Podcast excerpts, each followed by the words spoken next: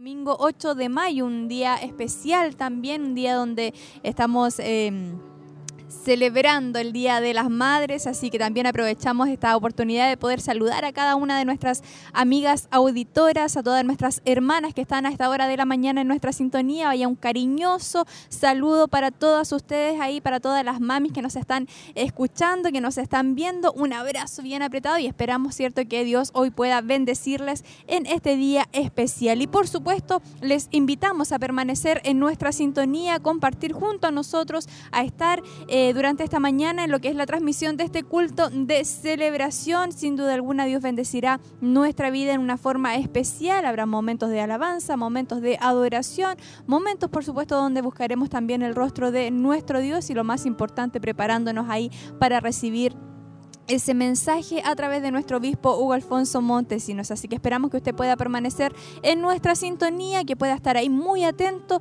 a todos aquellos hermanos que vienen de camino también sintonizando Radio Emaús. Eh, esperamos que puedan llegar em, de bien acá al templo corporativo Siloé y de esta forma poder estar iniciando ya en pocos minutos con este hermoso culto de celebración. Y yo me encuentro acá eh, bien tempranito antes de iniciar este culto de celebración junto a nuestro obispo. Eh, queremos saludarle, siempre es bueno poder conversar también con nuestro obispo antes de iniciar el culto. ¿Cómo está usted? Dios le bendiga. ¿Cómo está su salud también?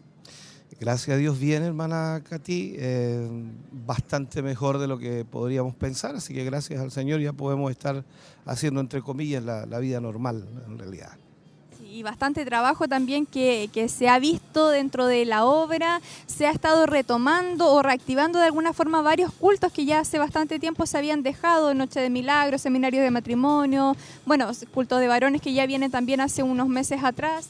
Eh, ¿Cómo va ese trabajo? Bueno, sí, en realidad estamos tratando de, de reestructurarnos en lo que hacíamos y también agregando algunas cosas nuevas que van a ir poco a poco apareciendo y lógicamente tratando también de eh, organizar y reorganizar lo que es la, congregación en totalidad. Así que hay muchas cosas que, van a ir apareciendo a medida que vamos avanzando. Si, si vamos viendo también que esta pandemia ya va en retroceso, entre comillas en retroceso, porque ya esto vino para quedarse, pero por lo menos ya se puede ver que no hay tanta restricción y eso permite que podamos estar teniendo nuestros cultos eh, casi, casi normales. Sí, tomándonos precisamente de eso, eh, ¿ha visto usted que todo el trabajo que se ha realizado durante el tiempo de pandemia eh, ha, tenido sus frutos hoy en día, eh, teniendo en cuenta que, por ejemplo, en Noche de Milagros tuvimos una gran cantidad de personas que, que, pudieron asistir a ese lugar? ¿Ha visto como un balance entre el trabajo que se ha estado realizando en pandemia con los resultados que podemos ver hoy en día? Yo creo que aún no, no ha venido la respuesta total de lo que ha sido ese trabajo. Yo creo que en estos próximos meses vamos a, ver esa realidad. Eh, si bien es cierto, se está viendo muchas personas nuevas, muchas personas también que no, no habían podido asistir a los cultos que hacíamos intercalados por, por toda esta pandemia. Eh, muchos con eh, enfermedades de base y ya están apareciendo y eso simplifica también que vamos a, poder ver quizás más adelante un trabajo mucho mejor. Creo que también la cantidad de asistentes ha ido aumentando cada vez más y esto es relativo en realidad, relativo también por, por varias cosas. se viene el invierno, estamos también conscientes de que el frío y todo eso también retrae a muchos, pero eh, el trabajo se sigue haciendo, seguimos por las redes sociales, seguimos por la televisión, seguimos por la internet de alguna forma y eso permite que muchos hermanos en casa también puedan disfrutar del culto y los que vienen acá, por supuesto, saben que es mucho mejor estar acá que verlo desde casa. Es una realidad. Eh, podemos ser muy bendecidos en casa, pero la coinonía, la comunión, el ambiente es diferente para hoy. Seguimos con las eh, series que hemos venido estudiando. Eh, cuéntenos un poquito acerca del mensaje de esta mañana. No, hoy día vamos a comenzar con una nueva serie. En realidad terminamos lo que es la unidad de la iglesia, aunque había muchos puntos más que tocar pero eh, decidimos iniciar con una temática que hemos abordado en los tiempos pasados, pero reestructurándola también para poder llevarla a este tiempo y vamos a hablar acerca del Espíritu Santo. No sé cuántos temas, algunos 10, 15, 20, 30, no sé. Vamos a ver de aquí al próximo año cómo terminamos, ¿no? Pero el punto es que vamos a tratar acerca del Espíritu Santo porque creo que hay una necesidad muy grande dentro de la iglesia. Bueno, y lo que hemos tratado de hacer en realidad en todo este proceso es enseñar más que, más que predicar. Eh, predicar para mí es llegar y predicar un, un, enfoque un domingo, otro enfoque otro, pero para mí enseñar es llevar una línea la cual permita a los hermanos poder profundizar mucho más en cada uno de los temas de acuerdo a la palabra. Estaremos todos muy atentos entonces a este mensaje y a esta nueva serie. Muchas gracias, obispo. Dios le bendiga. Amén. Muchas gracias a usted también. Bendiciones. Bien, estaban entonces palabras de nuestro obispo Hugo Alfonso Montesinos, ya a minutos de poder iniciar este culto de celebración y como él lo anticipaba, una nueva serie también del Espíritu Santo. Así que todos muy atentos a quedarnos ahí en la sintonía entonces y poder estar disfrutando de lo que será este culto de celebración. Y si usted puede acercarse hasta este lugar, si usted puede llegar al templo corporativo si lo es, recuerde que estamos ubicados en el camino a Pinto, en el kilómetro 14, callejón Bustamante, el camino está bien señalizado, hay que indican dónde está el templo, así que usted puede ingresar y de esa forma estar compartiendo de forma presencial, porque como bien lo mencionaba también nuestro obispo, siempre es una bendición el poder eh, congregarnos, el poder estar aquí de forma presencial, de forma, de forma física. Eh, siempre somos bendecidos, sin duda alguna, a través de los medios de comunicación, pero eh, el poder estar acá nos da una libertad mayor, el poder estar con nuestros hermanos, el estar todos en este mismo espíritu de adoración a nuestro Dios produce también esa libertad especial que nos da la presencia de nuestro Señor Jesucristo. Así que nosotros le invitamos, si usted eh, puede hacerlo, si puede acercarse, aunque llegue algunos minutitos eh, tarde, pero lo importante es que no se pierda la oportunidad de poder congregarse una vez más. Y si no puede hacerlo, entonces la invitación es a permanecer en nuestra sintonía y de esta forma estar gozándose también junto a nosotros. Recuerde que llevamos en vivo y en directo este culto de celebración de principio a fin para que usted no se pierda ningún momento momento, ningún detalle, ninguna alabanza, todo usted pueda también estar escuchándolo ahí en su casita, en su trabajo, aquellos que les tocó eh, cumplir cierto con su jornada laboral.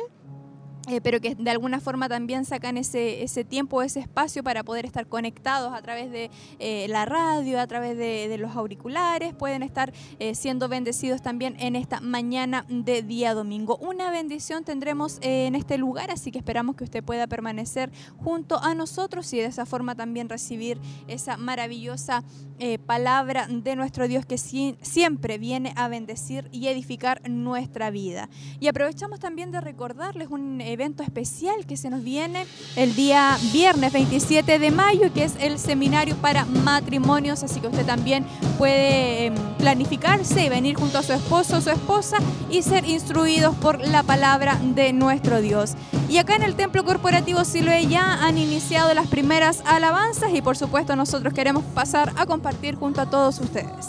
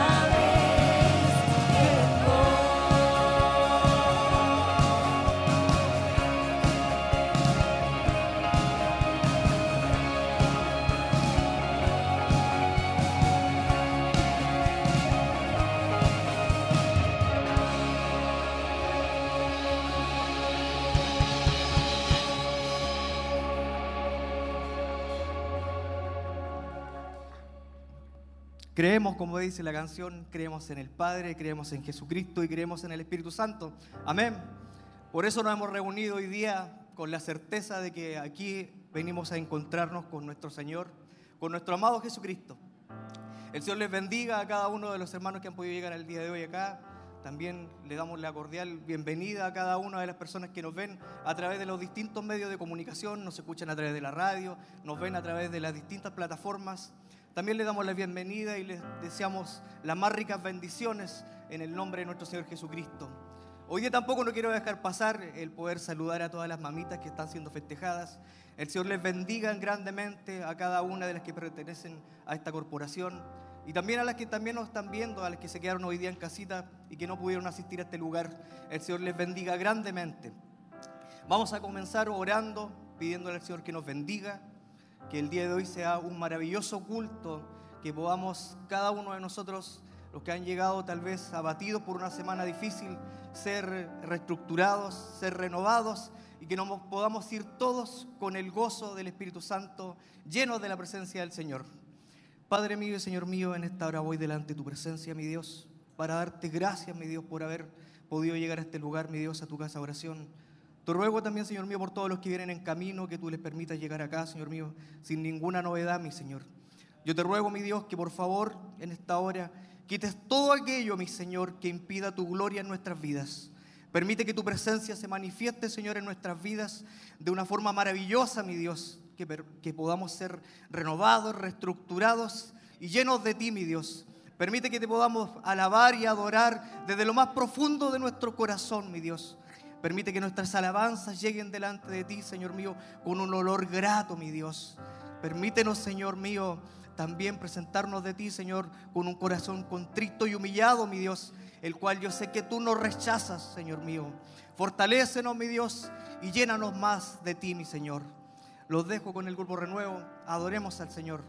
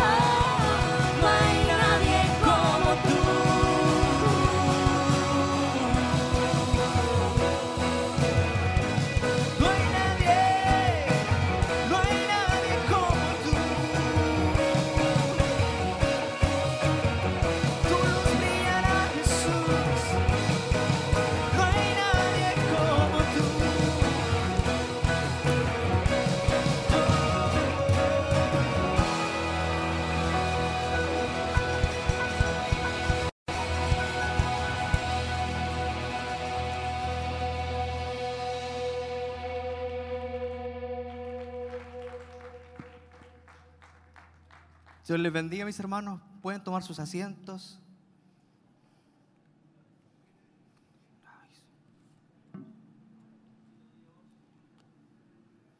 ¿Cuántos han venido alegres el día de hoy? Mucha, parece que poco. Vamos a anotarlo de ahí entonces. Vamos a regalarle una polera con una sonrisa a cada uno de ustedes a la salida. Dejen sus tallas nomás y la semana que viene se las tenemos a todos. Pero es increíble, pero eso es, es un hecho que tiene que ser parte de la vida de cada uno de los hijos del Señor. Estar siempre alegres y gozosos, ¿no es cierto? No les voy a contar ningún chiste aquí, pero creo que debería ser parte de nosotros tener todos los días el reflejo de la alegría que Cristo ha puesto en nuestras vidas. Amén. Pero también pasamos por momentos difíciles que nos impiden muchas veces tener ese acto reluciente en nuestras vidas que es con esos dos órganos que nos reflejan todo, nuestros ojos y nuestra boca. ¿Quién nos refleja con los ojos como chinitos la alegría que anda trayendo y con esa sonrisa oreja a oreja cuando Cristo está en la vida de nosotros? Pero Él también nos permite volver a, a, a recuperarla, porque muchas veces podemos perderla por un tiempo determinado. Y hay un hombre que, que lo demuestra de una forma súper profunda, que es el rey David. Hasta el Salmo 50 yo creo que él habría escrito, pero pasó por un momento tan difícil que lo obligó y nos dejó esto escrito a nosotros, porque toda la palabra está inspirada por el Señor. El Salmo 51 que de una forma eh, exquisita nos permite ver cómo un hombre viene al Señor después de haber per- perdido una alegría profunda que tenía con el Señor. Cuando le dice, Señor, devuélveme el gozo, devuélveme el gozo de tu salvación. ¿Cuántos han querido hoy día venir a recuperar el gozo del Señor que han perdido? Yo de forma personal he notado que mi gozo ha aguateado un poco esta semana, pero yo sé que el Señor hoy día me lo va a restaurar y me voy a ir con una sonrisa de oreja a oreja. Y se lo voy a leer.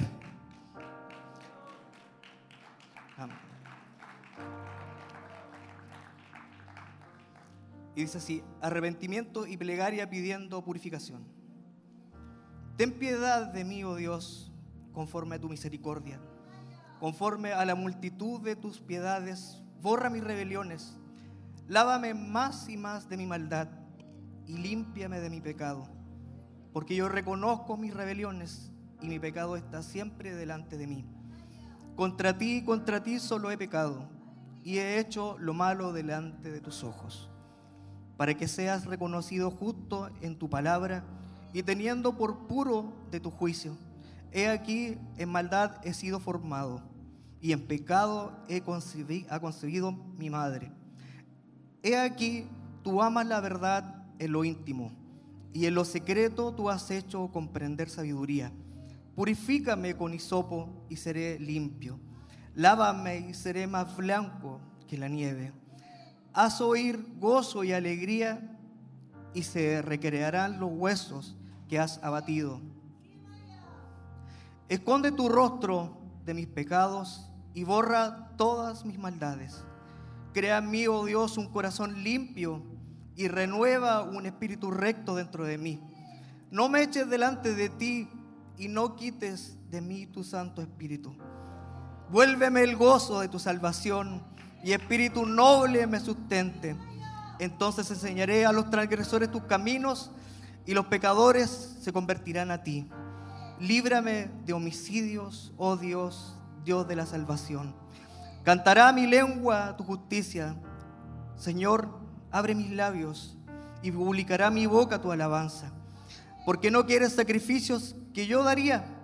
No quieres holocaustos. Los sacrificios de Dios son espíritu quebrantado, al corazón contristo y humillado. No despreciarás tú, oh Dios. Si hemos venido con un corazón ciertamente constricto y humillado, Dios por ningún caso nos impedirá llegar delante de Él. De cierto modo hemos venido al mejor lugar hoy día. Hemos venido al, al hospital del Espíritu Santo y te aseguro que el doctor que te atenderá se llama Jesucristo. Es experto en curar cuerpos y alma. Y solo depende de la condición en la que tú vengas a decirle al Señor, quiero ser nuevamente tomado por ti, levantado. Y de todo corazón pidámosle, si lo hemos perdido, devuélveme el gozo de tu salvación, Señor. Pongámonos de pie y vayamos delante de la presencia de nuestro Señor. Amado Dios, te alabamos, te exaltamos, mi Dios. Te adoramos a ti, mi Señor. A ti sea toda gloria, honra, alabanza y adoración, mi Dios. Nos postramos delante de ti, Señor mío, con un corazón contrito y humillado, mi Dios. Pidiéndote, Señor mío, de todo corazón, restauranos, Señor. Sana a quien ha venido enfermo, sana a quien ha venido abatido, mi Dios. De cierta manera, muchas veces llegamos aquí, Señor, sin fuerzas. Pero necesitamos, Señor mío, de esa fuerza que tú nos das. Levántanos y danos fuerza como el búfalo, Señor. Permítenos, Señor mío, alzar vuelo como las águilas, mi Dios. Porque solo tú, Señor mío, lo puedes hacer en nuestras vidas. Porque creemos en ti, Señor, creemos en el Padre, creemos en el Espíritu Santo y creemos en ti, amado Jesucristo. Y sé que tú tienes toda autoridad sobre nuestras vidas, mi Dios, para hacerlos. Así también te ruego, mi Dios, por aquel que está en su casa viéndonos, Señor. Por todos aquellos que no han podido venir hoy día, Señor mío, que se encuentran tal vez cansados y cargados. Saca tú sus cargas, Señor. Libéralos, Señor mío, de la condición en la que se puedan encontrar. Y permíteles, Señor mío, restaurar sus vidas y volver a tener el gozo de tu presencia, mi Dios, en sus vidas, mi Señor. Yo también te ruego, mi Dios, por la predicación que vendrá el día de hoy, Señor mío. Yo te ruego, guía, mi Dios, a quien la traiga, Señor mío. Pone tú, Señor mío, palabras de su sabiduría en sus labios. Y habla, Señor mío, en nuestros corazones, Señor mío. Cala, Señor mío, hasta lo más profundo de nosotros, Señor mío. Señor mío, corrígenos, edifícanos, Señor mío. Exhórtanos a través de tu palabra, mi Dios. Te lo ruego, amado Dios, en el nombre de tu Hijo amado Jesucristo. Amén y amén, mi Señor. Canta el grupo Renuevo.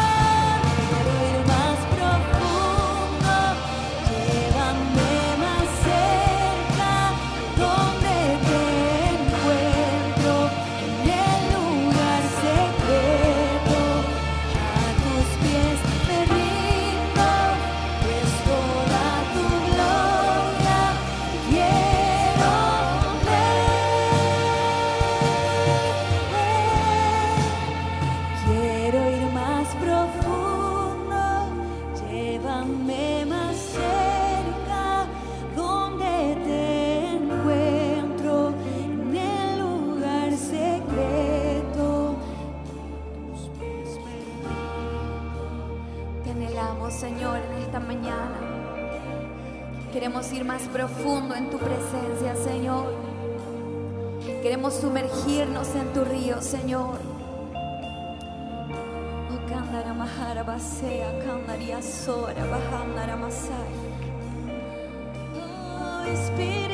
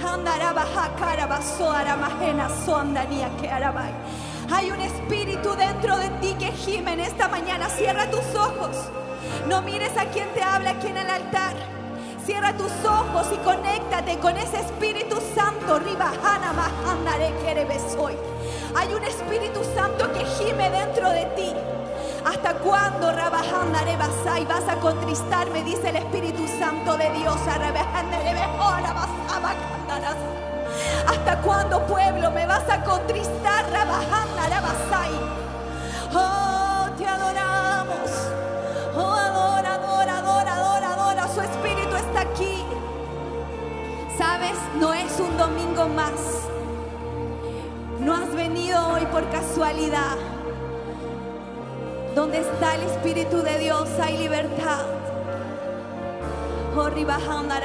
Y no te equivoques.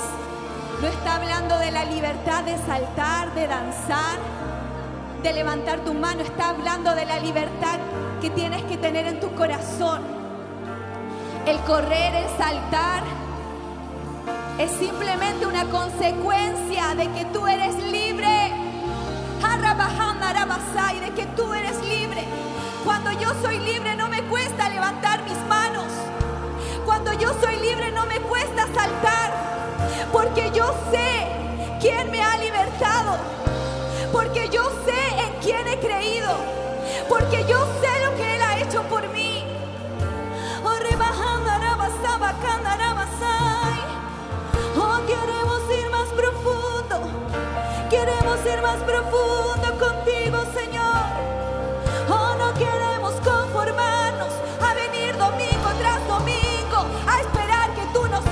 solamente. Queremos también entregar.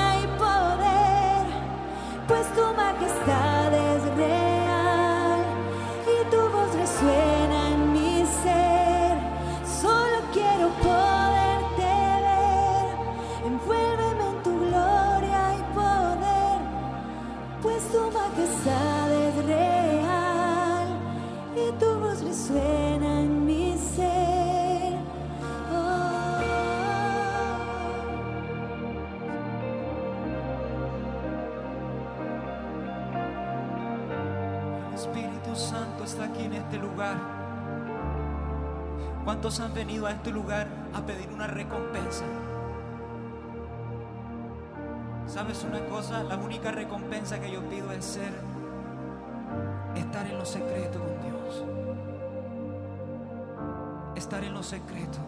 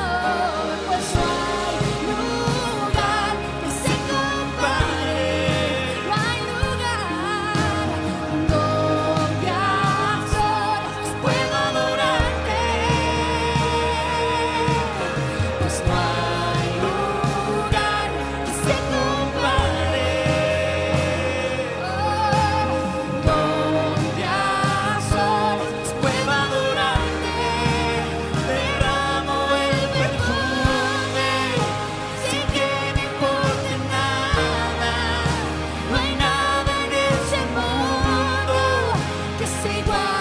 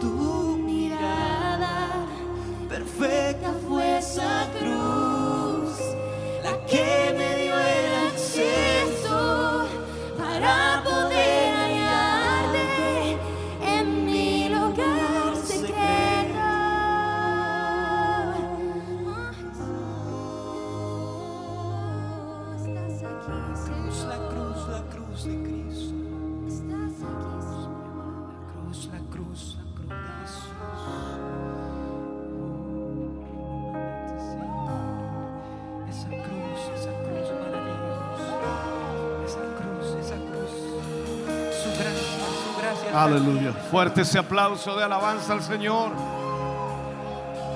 Bendito sea el nombre del Señor. Aleluya. Gracias Jesús. Alabado sea el nombre del Señor. Gracias Jesús. Puede sentarse mi hermano, mi hermana Dios.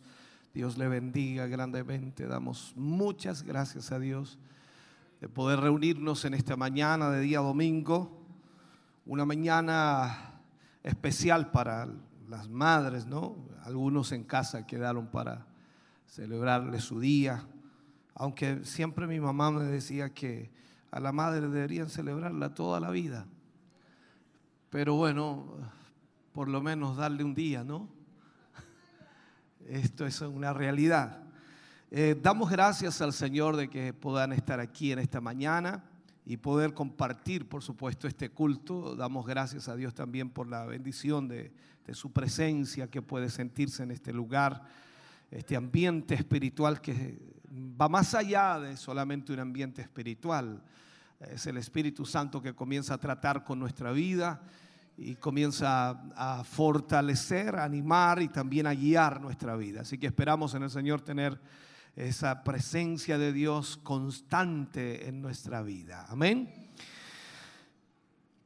Una invitación especial estamos entregando para ustedes, sobre todo los matrimonios, ¿no? Para el 27 de mayo tenemos eh, programado el primer seminario de matrimonio después de toda esta pandemia y vamos a realizarlo aquí en el templo corporativo. Y esto va a comenzar, por supuesto, desde las 20, 30 horas en adelante. Así que esperamos que ustedes puedan asistir. La consulta que me hacían es si va a haber clases para niños. Va a haber clases para niños, por lo tanto los matrimonios pueden venir con sus hijos y de esa manera ellos estarán teniendo la clase y los hermanos estarán recibiendo la instrucción a través de la palabra. Esto es entonces el día 27 de mayo, viernes 27 de mayo. Estaremos hablando acerca de lo importante que es la comunicación en el matrimonio. El eh, título o el versículo que vamos a usar está en Cantares capítulo 6, versículo 3, que habla, dice, yo soy de mi amado y mi amado es mío. Gracias por los amén, es extraordinario. Este, por lo menos la esposa le pegaba un codazo ahí al, al esposo y dice, amén. Bien.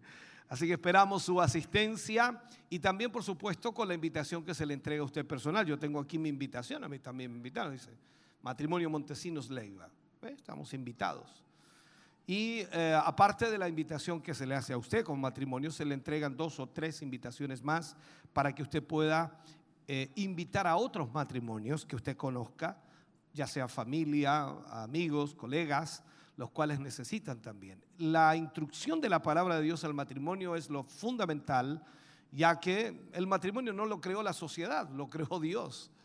Así que todo funciona desde Dios hacia el matrimonio, no de la sociedad hacia el matrimonio.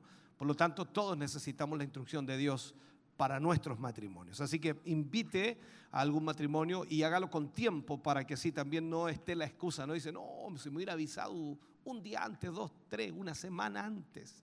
Entonces hágalo con tiempo y de esa manera, por supuesto, pueda invitar a aquellos matrimonios. Bien, vamos a hacer la ofrenda en esta mañana y vamos también a poner la mesita junto con el alfolí para recoger y recibir los diezmos que usted entregará en el día de hoy. Su ofrenda es entregada en la cajita de la ofrenda, los diezmos es entregada en el alfolí y de esa manera entonces usted estará aportando también a la obra del Señor. Recordar a nuestros hermanos que están en la sintonía de la radio, la televisión, la internet, a través de las redes sociales.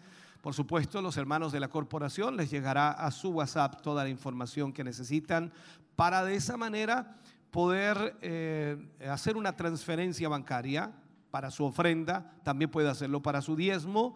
El mismo caso para los hermanos que quieran usar su tarjeta acá, está en la entrada la Maguerita Yetnet y de esa manera entonces usted puede ofrendar y diezmar a través de ello. Así que esperamos en el Señor que usted siempre entregue lo mejor para Dios, de acuerdo a lo que Dios le haya prosperado, de acuerdo a lo que Dios le haya bendecido.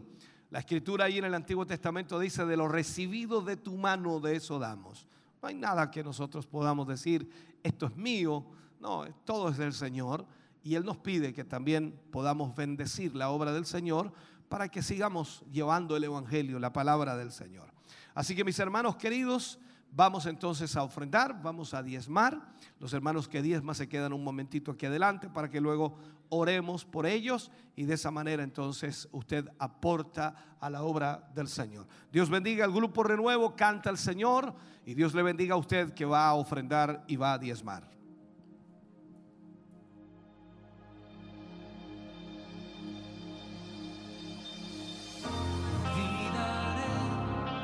la forma en que me diste libertad, el éxodo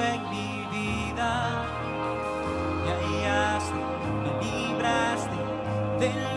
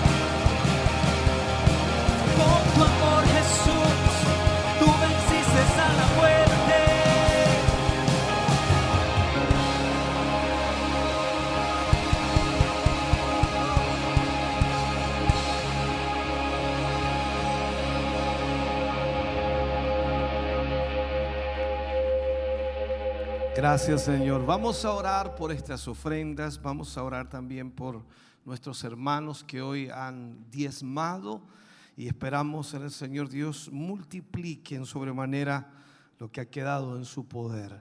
Padre, oramos en el nombre de Jesús. Vamos ante tu presencia, Señor, primeramente dándote gracias por la bendición económica que tú has puesto, Señor, en las manos de tus hijos. Y sin duda a través de esa bendición, Señor, tú suples las necesidades de sus hogares y familias. Pero al mismo tiempo, Señor, tú provees lo suficiente para de esa manera aportar a tu obra. Y sabemos que muchas veces, Señor, nuestra fe es puesta a prueba para de esa manera también aportar a la obra de Dios. Dios bendíceles, ayúdales, que tu palabra, Señor, se cumpla en ellos. Y tal como dice, Dios mío, la escritura, abre ventanas de los cielos y derrama bendición hasta que sobreabunde. Sea tu mano prosperándoles, bendiciéndoles y multiplicándoles, Señor, como también sé que multiplicarás estas ofrendas, estos diezmos que sostienen y proyectan tu obra. En el nombre glorioso de Jesús lo pedimos y lo rogamos. Amén y amén, Señor. Aleluya. Fuerte ese aplauso de alabanza al Señor. Dios les bendiga, mis hermanos, mis hermanas. Dios añada bendición a sus vidas. Adoramos al Señor, preparamos nuestro corazón para la palabra de Dios en esta mañana y por supuesto esperamos Dios nos hable como, como siempre lo hace. Dios ministre nuestro corazón en una forma especial. Aleluya. Cantamos al Señor.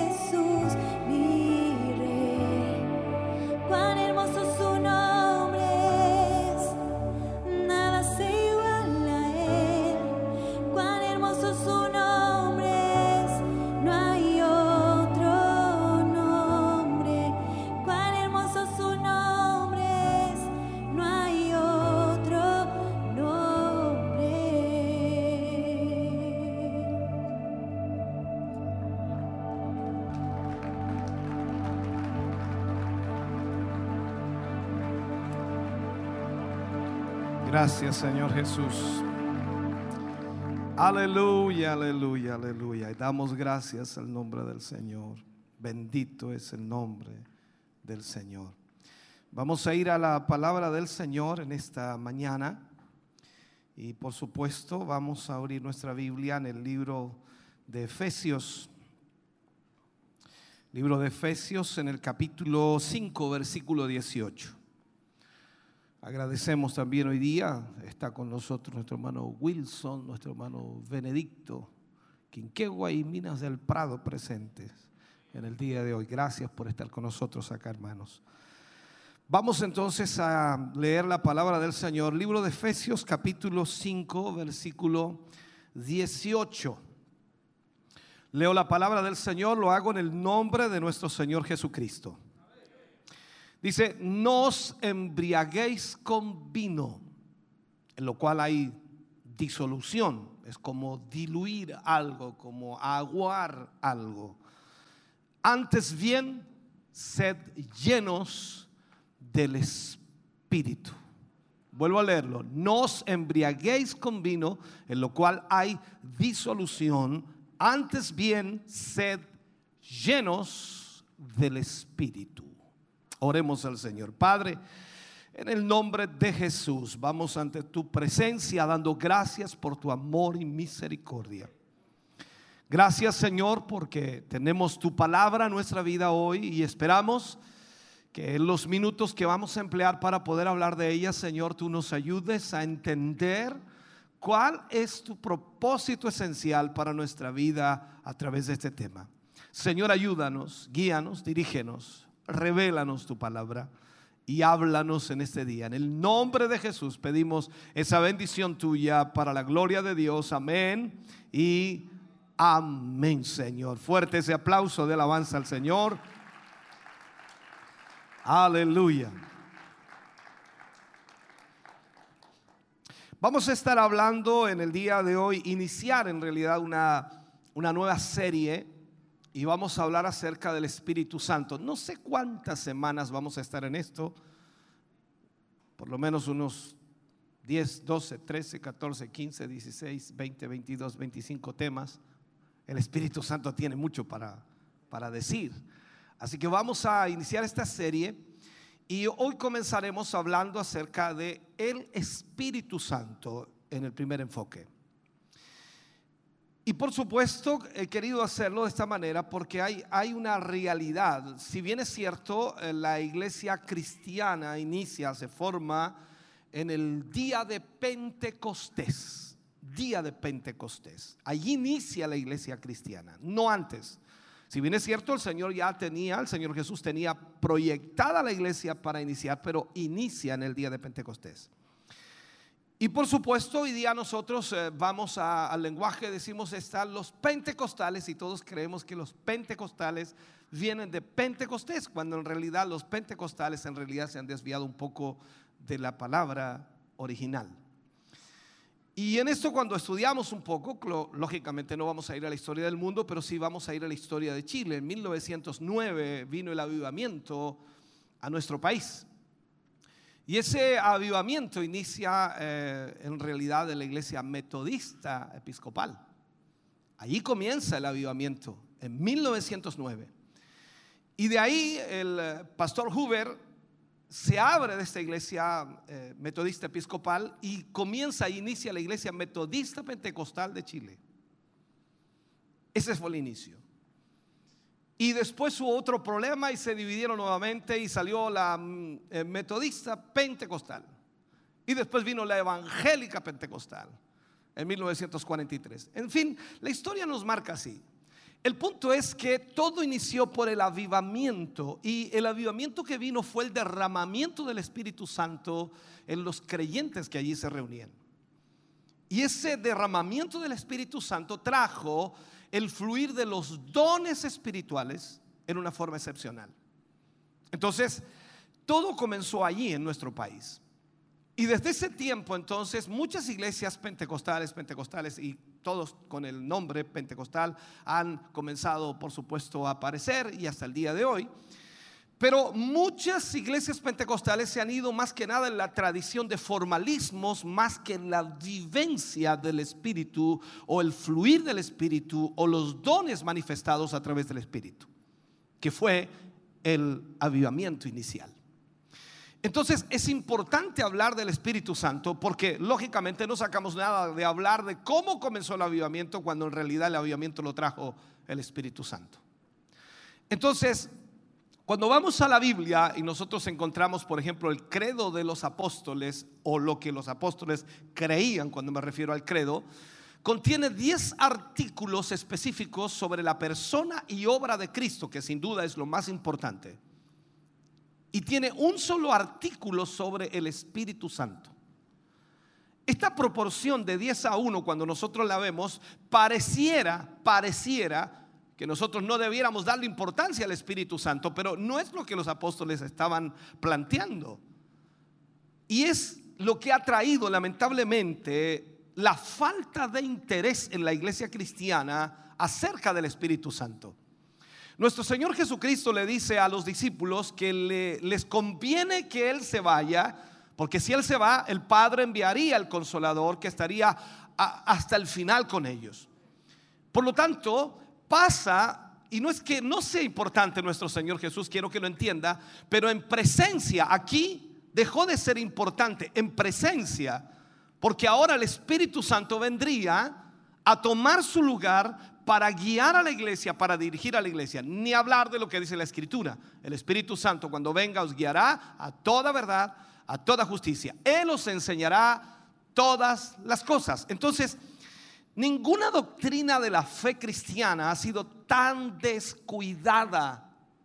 Y esto es lo más notable cuando nosotros recordamos que por supuesto el Espíritu Santo es el hecho definitivo, y lo planteo así, de la redención y la revelación de Dios. O sea, la doctrina del Espíritu Santo es el artículo por el cual la iglesia permanece o cae. Esa es la realidad de la Biblia. Cuando nosotros miramos el inicio de la iglesia primitiva, todo lo que sucedía era guiado, gobernado, enfocado por el Espíritu Santo de Dios. No había nada que no sucediera sin el Espíritu. Cuando Ananías y Zafira trataron de engañar a Pedro, el Espíritu Santo vino sobre él y le dijo lo que estaba pasando. Fue el mismo Espíritu Santo que mató a Ananías y Zafira por tratar de engañar al hombre de Dios y a la obra de Dios. Entonces usted y yo como iglesia, la iglesia, estamos viviendo bajo la dispensación del Espíritu. Es en el carácter del Espíritu que Dios, por supuesto, ahora se revela a su pueblo. E, e, esta es la razón por la que es imperdonable hablar contra el Espíritu Santo, que también la Biblia lo menciona. Cualquier blasfemia podrá ser perdonada, pero contra el Espíritu Santo no será perdonada. Entonces, el que no conoce al Espíritu de Dios o a Dios, el Espíritu Santo, no puede conocer nada de Dios. Es imposible que una persona conozca a Dios sin la dirección y guía del Espíritu. Más aún cuando la misma palabra dice que la única manera de que nosotros podamos entender o que la revelación de la palabra llegue a nuestra vida es que sin duda el Espíritu Santo nos revele esa palabra. Entonces, la palabra declara que el Espíritu Santo es el revelador de toda la verdad el revelador de toda la verdad. De hecho, Jesús, cuando habla acerca del Espíritu Santo, Dice, cuando Él venga, os guiará, y eso habla de que va a guiar a la iglesia a toda la verdad. La iglesia, hermano querido, es el cuerpo de Cristo, eso lo sabemos todos. Y nosotros, como cuerpo de Cristo, somos controlados y guiados por el Espíritu Santo de Dios. No puede haber otra manera. Lo mismo lo vemos en la persona de Cristo. Él no pudo comenzar su ministerio sin antes ser lleno del Espíritu Santo. Eso lo vemos cuando Él se bautizó en las aguas y bajó el Espíritu Santo sobre Él. Fue lleno del Espíritu Santo. Después de eso fue llevado al desierto por el Espíritu para ser tentado por el diablo. Y usted y yo sabemos que Él salió victorioso porque estaba lleno del Espíritu Santo. Ni hablar después de eso cuando se paró en la sinagoga y dijo, el Espíritu del Señor está sobre mí. Para decirlo hay que tenerlo. Entonces, si vamos a funcionar y hacer lo que Dios ha destinado que hagamos sobre esta tierra, hermano querido, será por y mediante el Espíritu Santo. Para la iglesia, el Espíritu Santo es la fuente de toda la sabiduría y de todo poder. Ese Espíritu Santo nos dirige, ese Espíritu Santo nos da poder, ese Espíritu Santo nos controla. Cuando Dios nos dio de sí mismo, hablando acerca del Espíritu, en la persona del Espíritu, entonces lo que, lo que usted ha recibido y lo que yo he recibido, para poder nosotros realmente hacer la obra de Dios, es en sí lo único que necesitamos. O sea, para que usted y yo podamos triunfar, entre comillas, en la obra de Dios, en lo que debemos hacer para Dios, lo único que necesitamos es el Espíritu Santo. Para hacer la voluntad de Dios necesitamos el Espíritu Santo. Para llevar el Evangelio a todo el mundo, lo único que es necesario es el Espíritu Santo. Quiero que se grabe esto en su mente y en su corazón. Jesús le mandó a los primeros discípulos que fueran por todo el mundo y predicasen el Evangelio a toda criatura. Pero también Él les dijo antes de eso que se quedaran. Dice, quedaos aquí hasta que seáis investidos de poder de lo alto. O sea, antes que se vayan, tienen que esperar hasta que sean investidos con el poder desde lo alto. La gran comisión, cuando la estudiamos, la analizamos, dada por supuesto en un contexto pentecostés, voy a utilizar esa palabra, pentecostés, no pentecostal, pentecostés, solo puede ser efectuada en una iglesia pentecostés mediante el poder de pentecostés. La iglesia pentecostal, y no quiero ofender, radica simplemente en las formas o los formalismos que tiene, o la manera que tiene, o la música que toca, o lo que hacen como iglesia. Pero Pentecostés, la base de Pentecostés es el derramamiento del Espíritu Santo y los dones de Dios en esa iglesia. El mismo Pedro lo sabe muy bien. Él predicó, habló en ese día de Pentecostés después de haber sido lleno y tres mil se convirtieron. Pedro antes de eso había negado al maestro en tres oportunidades. No tenía, no estaba lleno del Espíritu. Era el mismo Pedro que estaba allí en esa fogata negando al maestro, el mismo Pedro que recibió la llenura del Espíritu. La diferencia fue el Espíritu Santo en él. Tres mil se convirtieron. Y vemos luego a Pedro y a Juan yendo al templo de la hermosa, dice, o al templo en, en la puerta de la hermosa, donde ponían a un paralítico. Y cuando él les pide dinero, Pedro le dice, no tengo plata ni oro, pero lo que tengo te doy. Eso es el poder del Espíritu Santo.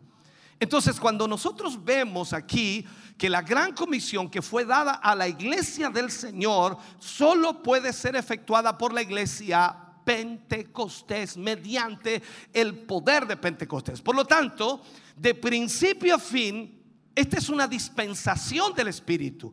Estamos en la dispensación del Espíritu en donde la iglesia es guiada por el Espíritu y nosotros realmente debemos vivir en el Espíritu. La pregunta que podríamos analizar sería, ¿cree la iglesia realmente en el Espíritu Santo? ¿Creemos realmente nosotros en el Espíritu Santo? Los escritores modernos contienden con eh, el, nombre, contienden con esto. Es- ellos dicen que solo es una, una figura eh, de, de- de una atmósfera espiritual, ya que es algo que se mueve a veces, por decirlo así. Eh, Lo consideran lamentable que una personalidad haya sido atribuida al Espíritu. Es decir, ¿cómo pueden decir? Ellos dicen, ¿cómo pueden decir que el Espíritu Santo es una persona? Ellos no creen en eso. Por eso digo, la iglesia debe creer en la persona del Espíritu Santo. La vida de la iglesia testifica de la misma actitud, por supuesto. Las, las cosas del Espíritu son hoy día lamentablemente ignoradas por la iglesia moderna como si no contaran, como si no, no fueran necesarias, como si no se necesitaran. Y lamentablemente escuchas muy poco la predicación acerca del Espíritu Santo. Algunas iglesias dan lugar a tiempos de silencio. Ya la iglesia se reúne, se congrega y dan un lugar al tiempo de silencio que produce como un éxtasis emocional. Eh, pero cuando nuestros padres, eh, y hablando del tiempo pasado, cuando vino Pentecostés y toda la historia marcada hasta hoy, cuando ellos fueron llenos del Espíritu Santo de Dios en sus almas, dieron lugar al Espíritu y ellos gritaron y alabaron a Dios. O sea, estoy diciendo, es imposible que una persona que sea lleno del Espíritu Santo va a quedar sin moverse o sin actuar o sin alabar o sin glorificar porque el poder que recibe es tan grande que es imposible retenerlo. Es imposible. Ahora, eso no era algo que ellos produjeron. Cuando vamos a Pentecostés para analizarlo de esa perspectiva, no es algo que Pedro o Juan o los discípulos o los que estaban en el aposento alto produjeron. No es que esos 10 días les llevó a ponerse de acuerdo cómo lo iban a hacer eh, y tardaron 10 días en ponerse de acuerdo cómo lo iban a hacer. No, no, es, no tiene nada que ver con eso. Ellos no produjeron Pentecostés. Aquel era el resultado de la vida de Dios fluyendo mediante esos frágiles templos humanos y Dios se glorificó a través de ellos por la presencia del Espíritu Santo. O sea, la iglesia, la iglesia todavía tiene eh, una teología aún, una teología del Espíritu Santo, pero no tiene ninguna conciencia de vida de su presencia. O sea, la teología que la iglesia tiene habla del Espíritu, ministra del Espíritu en el sentido de que enseña acerca del Espíritu, pero lamentablemente la iglesia no tiene ninguna conciencia de esa vida de la presencia del Espíritu Santo. Y es una tragedia. ¿Por qué? Porque lamentablemente podemos tener una teología y aún, y aún no conocer a aquel de quien la teología habla. Y ese es el problema de mucha iglesia hoy día. Entonces, la teología sin la experiencia es como la fe sin obras. Está muerta. Usted no puede decir que tiene fe, y lo hablábamos el jueves en el tema de, que predicaba la iglesia. Usted no puede decir que tiene fe y, no tiene obras. No, si usted tiene fe y cree en Dios, entonces las obras seguirán detrás de usted. Entonces, si no tiene, no tiene obras y dice tener fe, entonces usted está muerto. Esta es la realidad. Lo mismo decimos nosotros, no, el Espíritu Santo, sí, no, el Espíritu Santo está en nosotros. Ah, no, estamos llenos. Pero lamentablemente no tienes la experiencia de lo que el Espíritu Santo puede hacer. Entonces la teología sin la experiencia, como dije, está muerta. Las señales de muerte abundan porque los hombres lamentablemente no creen en el Espíritu Santo. La libertad de profetizar se ha ido. ¿Por qué? Porque los hombres creen en la investigación y no en la inspiración. Esto ha sido un problema terrible hoy. Yo no estoy hablando de que muchas iglesias lo hacen, profetizan aquí allá, esto, esto, otro, y a veces son emocionales, pero estoy hablando de la profecía genuina, de lo que Dios quiere hablar a su pueblo y a su iglesia, en donde el Espíritu de Dios está guiando y no es un asunto como la gitana que toma la mano y comienza a sacarte mentiras, verdades para poder llegar al fondo del asunto. No, estoy hablando de que Dios está revelando a sus hijos, a sus hijas, aquellos que Él ha puesto ese don de profecía para hablar a la iglesia y para hablar al pueblo. Pero el problema es que los hombres ya no creen en ello. Y esto es lo que está pasando. Entonces, hay una falta de, de conversiones, porque la fe en el Nuevo Testamento o en el Nuevo Nacimiento, si lo puedo marcar, cuando hablamos de la fe en el Nuevo Nacimiento, cuando usted creyó, cuando usted eh, eh, aceptó al Señor Jesús, tiene que ser un acto creativo del Espíritu Santo y al mismo tiempo tiene que ser algo transformador. Pero nos damos cuenta que eso ya ha perdido su impacto sobre el intelecto y sobre el corazón. Nosotros decimos, haga esta oración, perfecto, eso es lo que debemos hacer, haga esta oración, pero tiene que suceder algo en la vida de ese hombre que hace esa oración, en la vida de esa mujer. No puede ser que él repitió unas palabras y se fue a casa y siguió pecando como siempre ha pecado, porque en realidad él dijo, estuvo lindo, estuvo lindo el culto, estuvo bonito, pero eh, sigue, sigue viviendo la misma vida. Tiene que causar un impacto. El Espíritu Santo tiene que estar allí orando en el corazón. Se cree hoy, increíblemente, que el 85% de los miembros de la iglesia, 85%, ay Señor, no tienen deseo espiritual verdadero. El 85% de la iglesia no tienen un deseo espiritual verdadero. Y, si, llegas al resultado final, esto simplemente nos dice que el 85% de los miembros de la iglesia que no tienen ese deseo espiritual no han nacido de nuevo, o sea, no han nacido del Espíritu. ¿Cómo corroboro esto?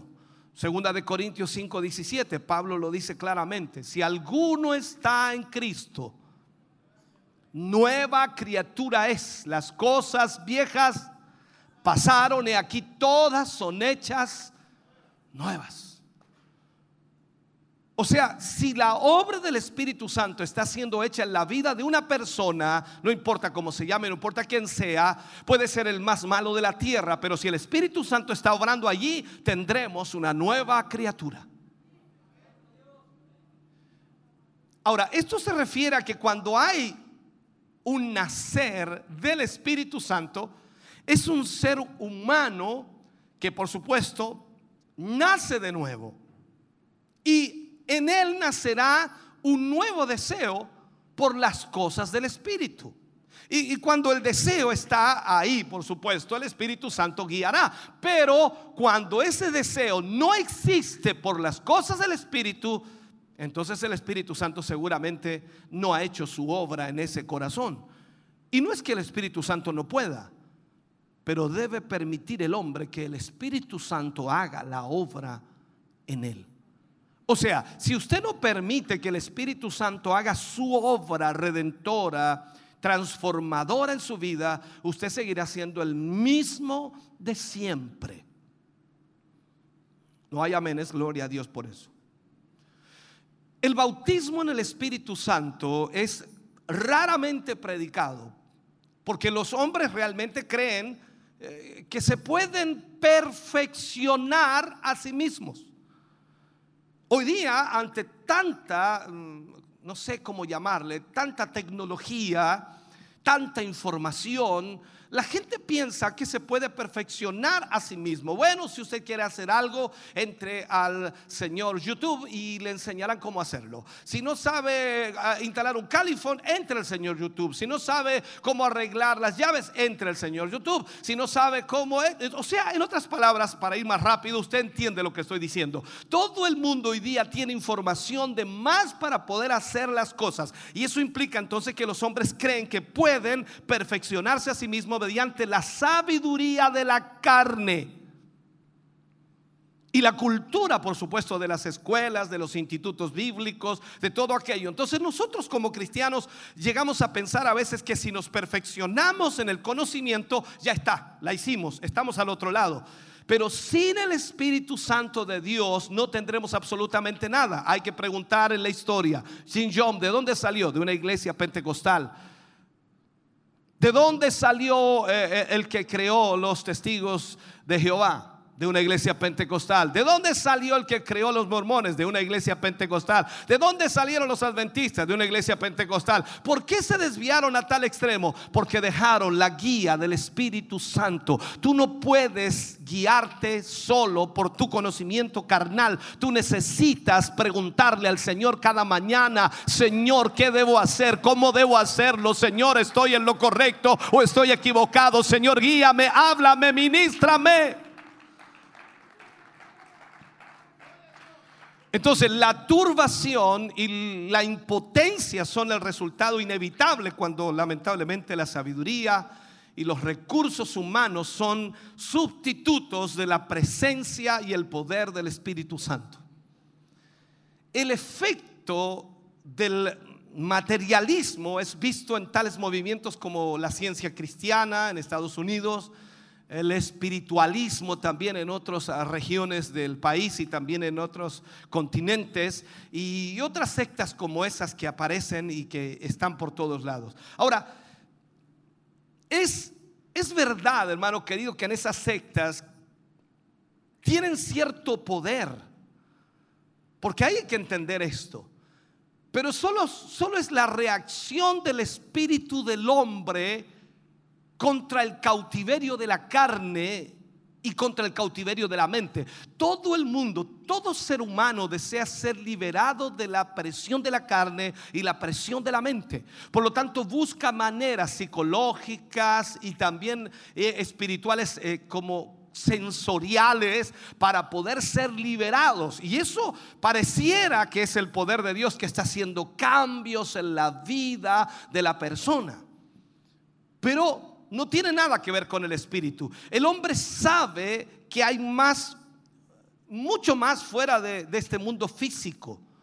Y por eso busca la manera de ser liberado por muchos medios. Ahora, estos anhelos, estos anhelos de la gente de ser liberada, deben ser saciadas por la experiencia de Pentecostés. Esta es la única respuesta a la causa. Estoy tratando de decirle en realidad que usted puede ir al psicólogo 1500 veces y pareciera que va mejorando. Pero mientras el Espíritu Santo no haga una obra en su vida, usted seguirá siendo esclavo. Tarde que temprano, todo volverá a ser exactamente lo mismo o peor. El modernismo y el misticismo son también los productos de una religión que no es bautizada en el Espíritu Santo, que no es llena del Espíritu Santo. Estas cosas florecen en la tierra como nada, hermano querido. Y florecen en una tierra empobrecida, sin nutrientes eh, eh, en lo espiritual. O sea, lamentablemente estamos viendo eso y, y hoy día es la obra de la carne lo que más se ve y el producto de la muerte espiritual. ¿Cuál es el remedio para lo falso? Porque tenemos inundaciones de ríos y vientos y sol en todo lo que existe en el mundo y realmente está azotando fuertemente la vida de hombres y mujeres. Hoy día tenemos una presión increíble y la mayor parte de los hombres, algo que no existía antes, el famoso estrés. ¿Había escuchado hablar en algunos 30 años atrás del estrés? No, para nada. La depresión Oh, Dios mío. Es increíble cómo hoy día estamos saturados de situaciones las cuales nos complican la vida. Pero ahí es donde nosotros debemos ir a la palabra de Dios y entender que Dios es el que tiene la solución a través del Espíritu Santo. Cuando vamos al libro de Juan capítulo 7 versículo 38, palabras de Jesús, Él dice, de su interior correrán ríos de agua viva. Cuando el profeta Isaías nos muestra que cuando la vida espiritual está fluyendo, algo extraordinario sucede. Isaías 58, dice, entonces nacerá o florecerá tu luz como el alba y tu salvación se dejará ver pronto. Aquí Isaías no está hablando de la salvación del individuo, sino está hablando de la salvación de la iglesia. A donde quiera que el Espíritu Santo esté obrando, donde quiera que esté obrando, sana las situaciones ocasionales o ocasionadas por la muerte. Donde quiera que el Espíritu Santo esté obrando, todo lo que es muerte será sanado. Entonces la respuesta está en la demostración sobrenatural del Espíritu de Dios. Lamentablemente, hoy día hay una religión que suple que suple esa situación por la carne. Solo el Espíritu Santo a través de la iglesia cristiana puede suplir la necesidad humana. Entendamos esto. Esta debe ser y debiera ser la obra de la iglesia a medida que el Espíritu Santo fluye a través de ella. Usted es hijo de Dios, yo soy hijo del Señor, tenemos el Espíritu Santo. La pregunta es, ¿está fluyendo? Usted sabe, y lo hemos enseñado muchas veces, toda agua estancada se oxida, se pudre. Necesita estar en movimiento. Usted puede tener un tiesto de agua y si le pone movimiento esa agua nunca se oxidará, nunca se pudrirá. Nunca aparecerá eso verde y comenzará ya a echarse a perder. Siempre estará ahí, viva. Lo mismo para usted y para mí. Si el Espíritu Santo no está fluyendo constantemente en su vida, imagínese cómo debe estar.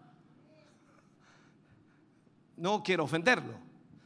Entonces, entendamos esto, miremos un poco la historia. Pentecostés no, no era un día extraordinario. Para nosotros mirando Pentecostés es un día extraordinario. Oh, impresionante lo que ocurrió allí, cómo el Espíritu Santo los llenó, cómo hablaron en otras lenguas, cómo la gente recurrió allí, cómo se convirtieron tres mil. Extraordinario, pero Pentecostés no era un día extraordinario. El propósito original para la iglesia misma era que, por supuesto, operara en ese ambiente espiritual fluyendo el Espíritu Santo y la iglesia debía funcionar en ese ambiente en todo momento. O sea, el Espíritu Santo viene a la iglesia para actuar, moverse y funcionar constantemente en la iglesia.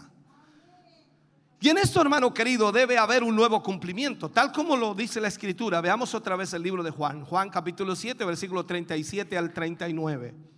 Allí habla el Señor Jesús. Dice, en el último y gran día de la fiesta, dice Juan, Jesús se puso en pie y alzó la voz diciendo, y allí comienzan las palabras de Jesús, si alguno tiene sed, venga a mí y beba. Me imagino que tiene que haberlo hecho mucho más fuerte que yo. El que cree en mí, Jesús hablando, el que cree en mí, como dice la escritura, de su interior correrán ríos de agua viva.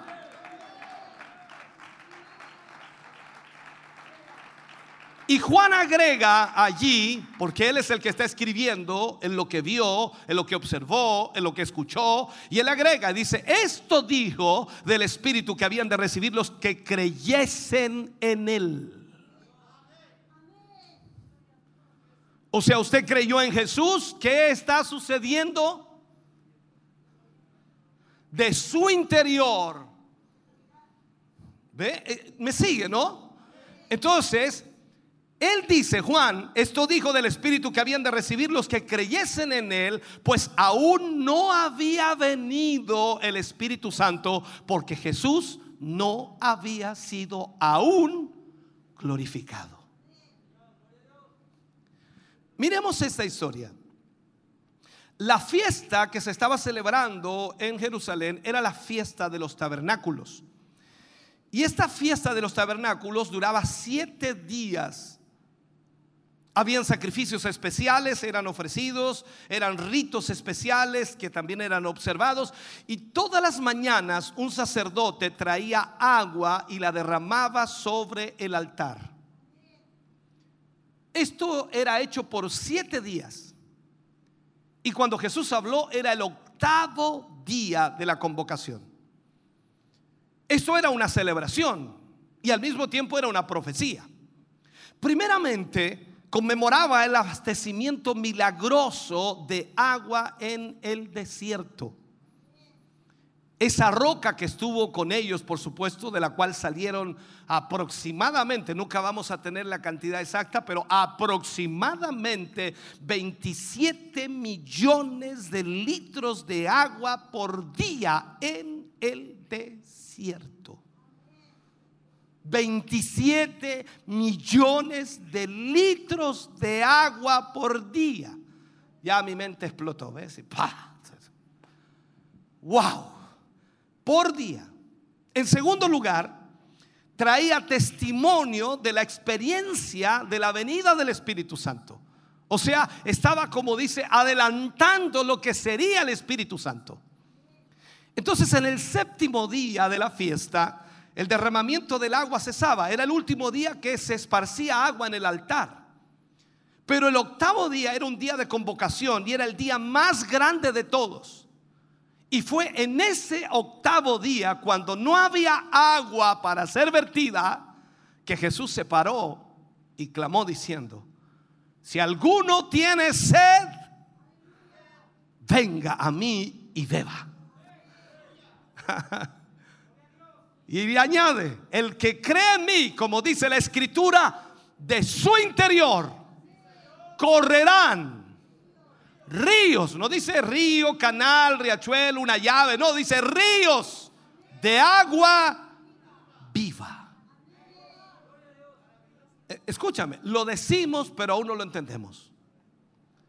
Lo hablamos pero aún no lo comprendemos. El apóstol Juan viene, como dije, lo agregó él y dice, esto dijo del Espíritu que habían de recibir los que creyesen en él. Te pregunto, ¿tú creíste en él? ¿Recibiste el Espíritu Santo? ¿Está fluyendo ese río?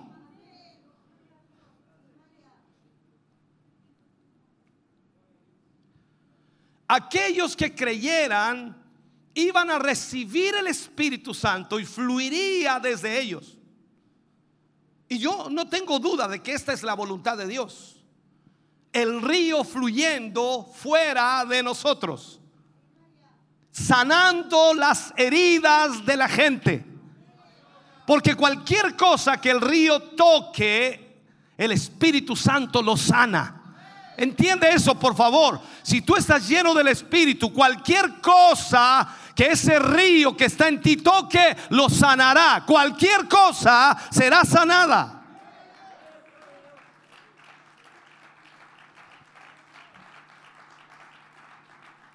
O sea, tenemos que permitir que en todo momento el río fluya. Porque la respuesta a lo que a lo que se supone que la iglesia debe hacer está en el río, en el espíritu. No es que tú vas a sanar a la gente, es el Espíritu Santo de Dios que está fluyendo. O sea, la razón por la cual fuimos creados, la razón por la que estamos aquí, es para que el río de Dios fluya mediante nosotros, tocando y sanando. Déjame hacerte memoria. No sé si estuviste allí o no, pero los que estuvieron allí recordarán. Recuerdo a una mujer que vino a la campaña en Chillán Viejo. Fue traída en una silla de ruedas, su hija la traía. Estaba enferma, no podía caminar. Los médicos le habían dicho que era imposible que ella caminara. No había otra cosa que estar simplemente en esa silla por el resto de su vida. Esta mujer, antes de salir hacia la campaña, que después conversamos con ella, le dijo a su hija, si me llevas a esa campaña o quiero ir a esa campaña y quiero que me lleves porque creo que si puedo llegar allí, Dios me sanará. Yo nunca había visto a esa mujer antes, pero ese día por la tarde, al predicar, al ministrar y al hacer el llamado a las almas al altar, esta mujer estaba sentada en esa silla y su hija estaba detrás de ella. Mientras oraba por los enfermos, la miré, miré a la joven, miré a la hija y desde la plataforma, no recuerdo las palabras exactas, pero creo que fue algo así como dice, ella será sanada. Cuando ella me miró al escuchar esas palabras, su hija lloró intensamente. Yo no sabía por qué le había dicho eso. Y luego de eso le pedí a unos hermanos, que algunos estarán aquí, que le ayudaran a ponerse de pie. Ellos comenzaron a ponerla de pie y poco a poco ella se afirmó de pie al lado de la silla de ruedas. Les pedí que le ayudaran a caminar, a dar unos pasos.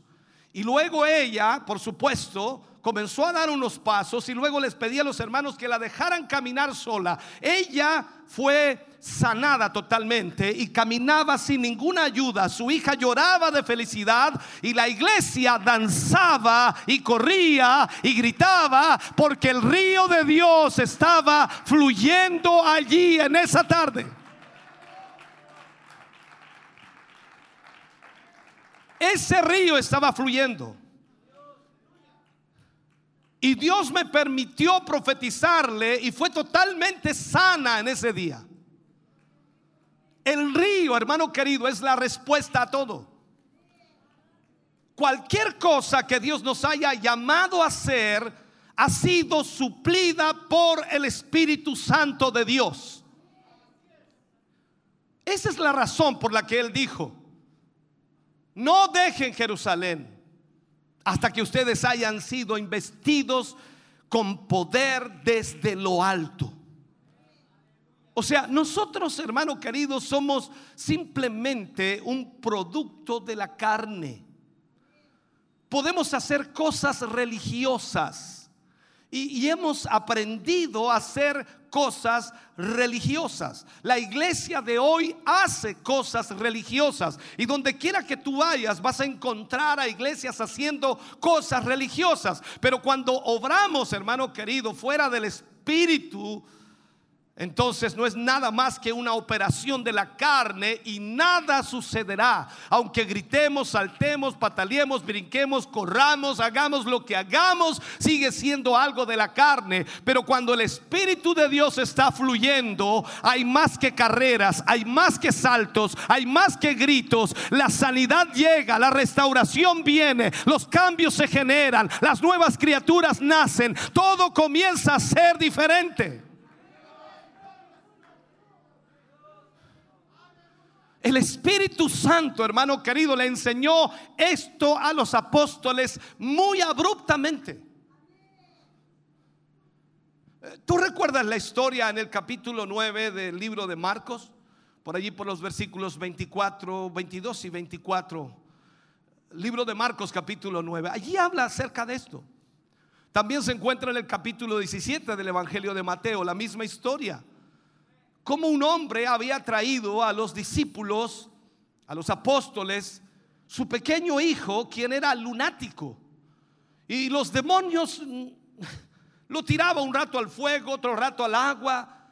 Y los apóstoles no pudieron sacar a ese demonio del muchacho. Así que cuando Jesús vino, el hombre corrió a él y le dijo, si puedes hacer algo, ten misericordia de nosotros y ayúdanos. Jesús le dice a este hombre, si puedes creer, al que cree todo le es posible. E inmediatamente el padre le responde y, le dice, creo, ayuda mi incredulidad. Piensa en esto por un momento. Aquí está un hombre diciendo, Señor, creo, ayuda mi incredulidad. Cuando leemos esta palabra rápidamente y no logramos entenderla, pareciera que aquí, lógicamente, pareciera que hay una discordancia, hay un problema. Y muchas veces el enemigo vendrá a decirnos, ¿viste? ¿Viste que no se puede? No se puede.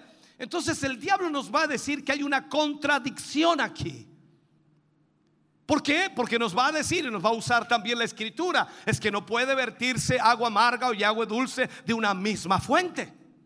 No puede haber credibilidad e incredulidad al mismo tiempo.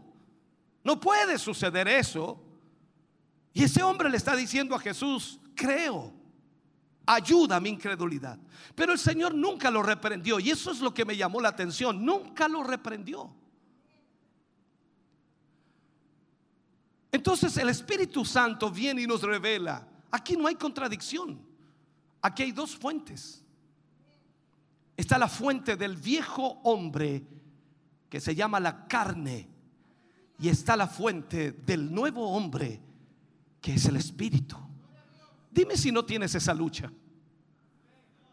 Dime si muchas veces no has quedado allí en esa lucha tremenda por un lado creyendo que Dios lo va a hacer y por otro lado dudando si será o no será.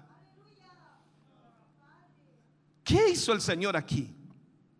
Jesús viene, ora por el muchacho, echó fuera al diablo, sanó al muchacho y cuando estuvieron solos los apóstoles vinieron a él y le dijeron, ¿por qué nosotros no pudimos echarlo fuera?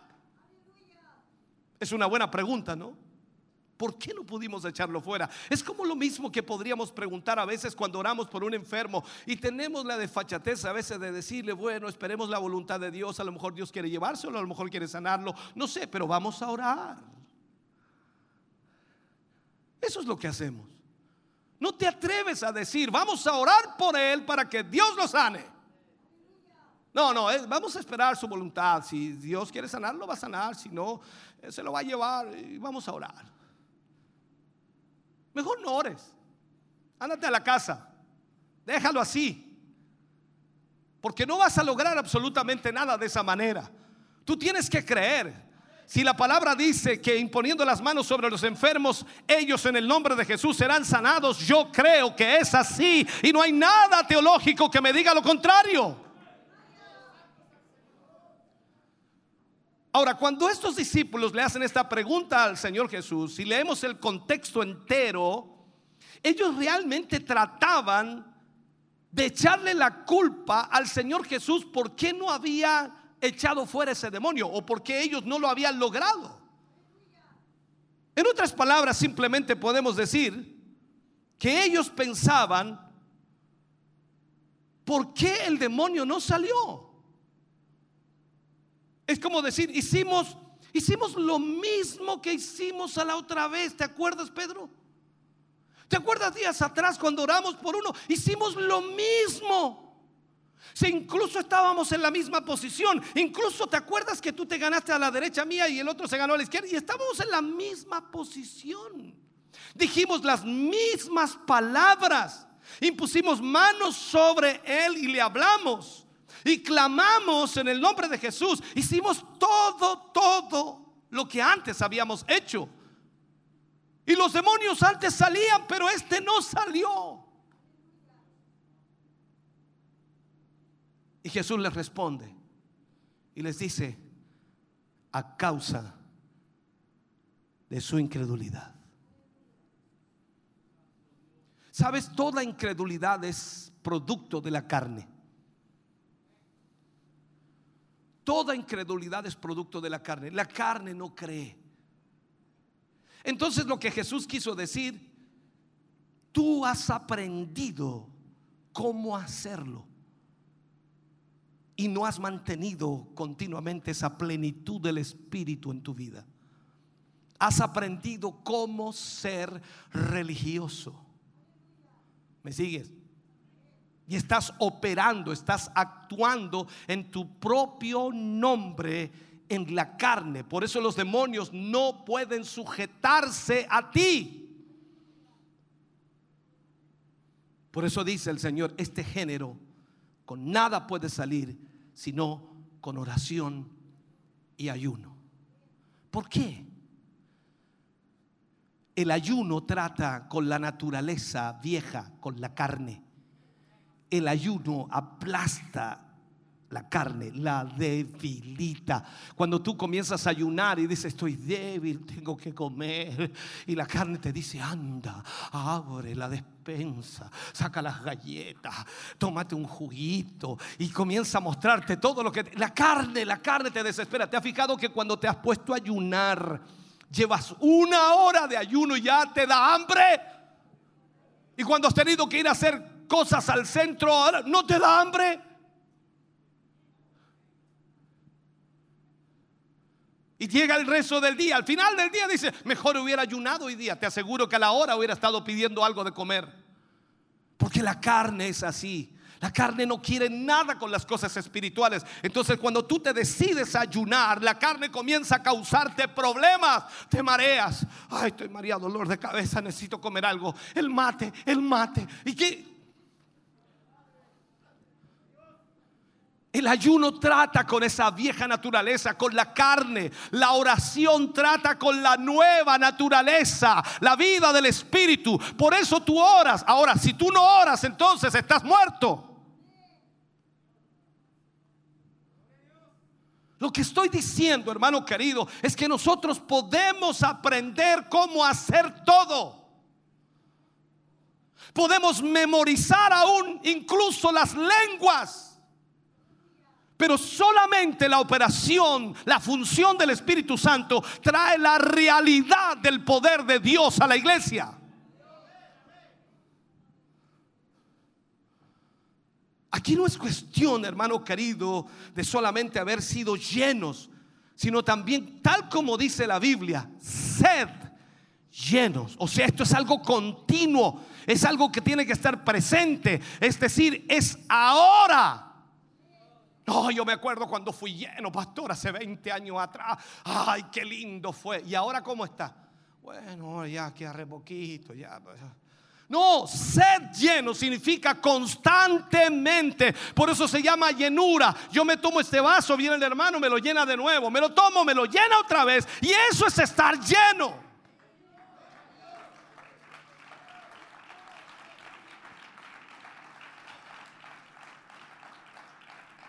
Eso es todo el tiempo, en cada lugar, en cada circunstancia de la vida. Si estamos llenos del Espíritu Santo, hermano querido, nosotros, la iglesia del Dios vivo, tenemos los recursos para funcionar, para hacer y para increíblemente, para hacer cualquier cosa que se dice que debemos hacer en cualquier circunstancia de la vida.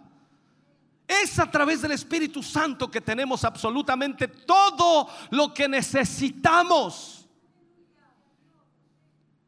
Somos el templo del Espíritu Santo.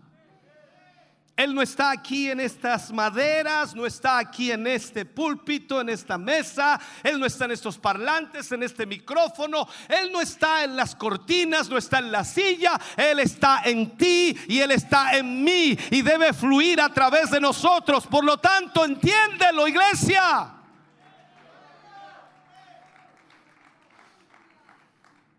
Él ha venido a nuestros cuerpos para para vivir por medio de nosotros la vida que Jesucristo viviría si Él estuviera aquí personalmente hoy. Imaginémonos por un momento, hagamos una retrospectiva. Imaginémonos, tenemos de invitado hoy a Jesús a esta sinagoga. Vamos a ponerlo así, ¿no?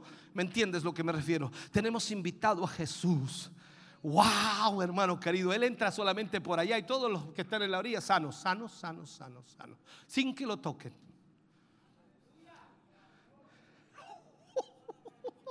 Ay, ay, ay. Después le pedimos, hace una vuelta por acá, Señor, si se da una vuelta para todos sanos.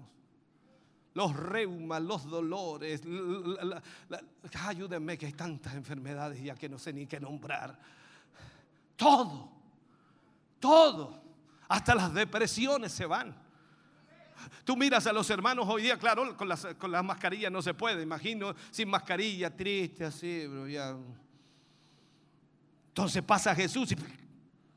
Oye, un cambio, pero extraordinario. Dice, ¿qué le pasó? ¿Qué le pasó a esta momia? Está sonriendo. Algo le pasó. Claro, el Espíritu Santo, hermano querido, cuando obra, algo sucede, algo ocurre. Entonces, si nos preguntamos, ¿qué haría él si estuviera aquí? Sanaría a los enfermos. Echaría fuera los demonios. No, no, a ti no, a los demonios que están en ti. Limpiaría a los leprosos. Todo esto haría, hermano querido. El Espíritu Santo ha venido para llevarlo a cabo mediante mi vida, mediante tu vida, para que Dios pueda glorificarse y la gente allá afuera sepa que el poder de Dios está aquí. ¡Uh! Aleluya.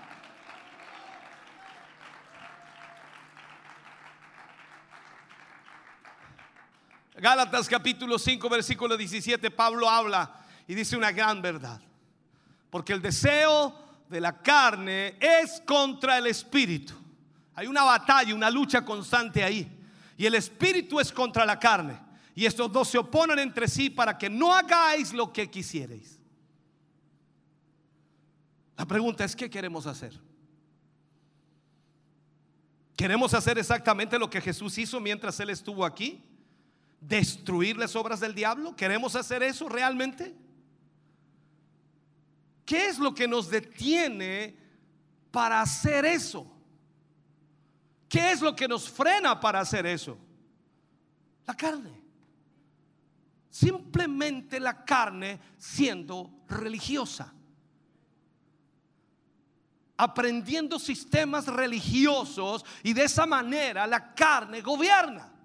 Por eso es que tú ves a tantos líderes, predicadores, hombres, no quiero hablar de nadie, pero es inevitable hacerlo, tantos líderes que defraudan roban, estafan, adulteran, mienten, son terriblemente pecadores y se suben a los altares a predicar. Y eso está sucediendo en todo lugar. Entonces la gente dice, si la gente de Dios es así, yo no quiero nada con Dios. Necesitamos que el Espíritu Santo esté fluyendo, que el río fluya, que el río fluya, que arrastre toda la, pudredumbre que hay en tu vida, que quite todo lo que estanca el fluir de Dios para que seas el instrumento instrumento que Él quiere. Oh, aleluya. La religión sin el Espíritu Santo, hermano querido, es nada más que eso, religión farisaica. Esa que Jesús confrontó cuando Él estuvo aquí en esta tierra. Es la misma cosa. Porque el que no conoce a Dios, el Espíritu Santo, no puede saber nada de Dios. Por eso es necesario hablar del Espíritu Santo. Y vamos a, recién comenzando en la primera lección, la primera, la primera palabra que tenemos de esto, porque necesitamos aprender. Vamos a investigar cada aspecto del gran Espíritu Santo de Dios. Vamos a descubrir lo que Dios, hermano querido, nos ha dado. Vamos a descubrir lo que Él nos ha entregado. Vamos a descubrir lo que tenemos. Vamos a saber por fin lo que Dios nos ha entregado a nuestra vida.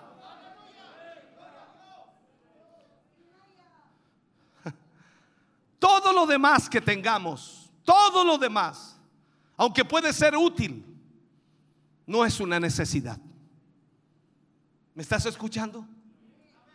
No necesitamos absolutamente nada más fuera del Espíritu Santo. Que todo lo demás venga después del Espíritu. Pero primero el Espíritu, primero el Espíritu. Mira la iglesia primitiva. ¿Cómo comenzó? Comenzó con un templo, comenzó con una iglesia, comenzó con membresía, comenzó con, televisión, con radio, comenzó con prensa escrita. No, comenzó con el Espíritu Santo de Dios.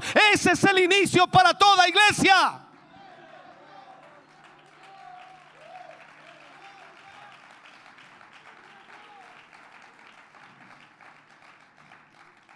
Lo voy a decir de buena manera, de buena manera. Quiero que lo entienda.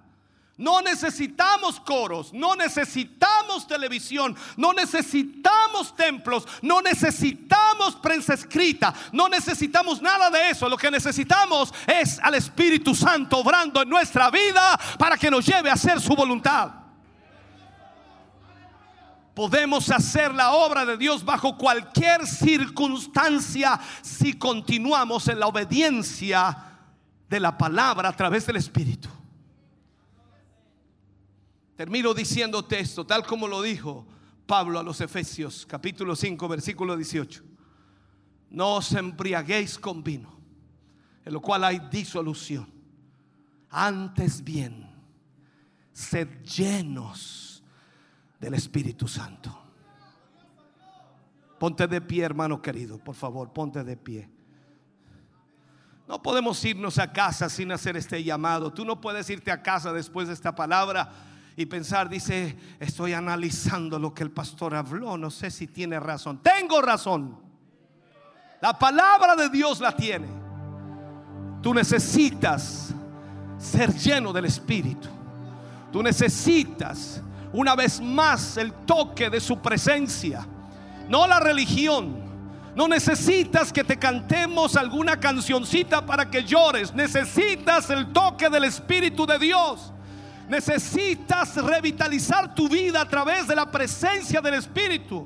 Necesitas que el río fluya para que se lleve toda podedumbre que hay en tu vida. Y necesitas la obra del Espíritu para que la carne sea derrotada y vencida en ti. Necesitas ser lleno. Una y otra vez. Tú puedes decir, estoy bien, pastor, estoy bien. Estoy orando, estoy ayunando, estoy leyendo la palabra, estoy bien. Necesitas ser lleno.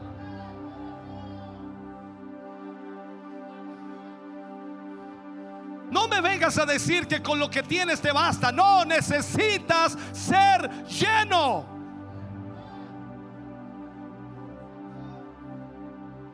Ven al altar, por favor. Ven, ponte de pie aquí. Ven con un corazón deseoso del Espíritu. De que Él te llene.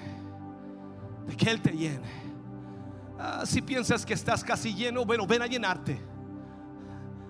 Eh, piensas que te falta poco, ven, ven, ven a llenar lo que, que rebose. Que rebose. Necesitas. Cada vez que hablas de Cristo, cada vez que ministras de Cristo, cada vez que hablas a alguien del Señor, comienzas a vaciarte. Porque estás entregando lo que es del Espíritu. Y necesitas venir otra vez a beber. Por eso el Señor Jesús dijo, el que tenga sed, venga a mí y beba.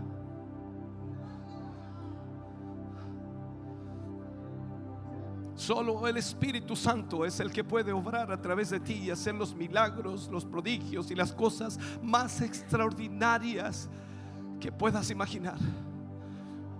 No hay nada más fuera del Espíritu. No hay nada que pueda ayudarte como el Espíritu puede hacerlo. Hoy estamos aquí para que nos llene una vez más. Para que no sean lenguas aprendidas para que no repitamos lo que un día dijimos, aunque no sintamos absolutamente nada, sino que podamos hablar por la influencia del Espíritu. Tal como lo sucedió en la iglesia primitiva cuando ellos estaban en el aposento alto, dice el Espíritu se posó sobre cada uno de ellos y comenzaron a hablar en lenguas. Escucha bien esto, según el Espíritu les daba que hablasen. No es lo que tú quieres decir, es lo que el Espíritu te dé para decir.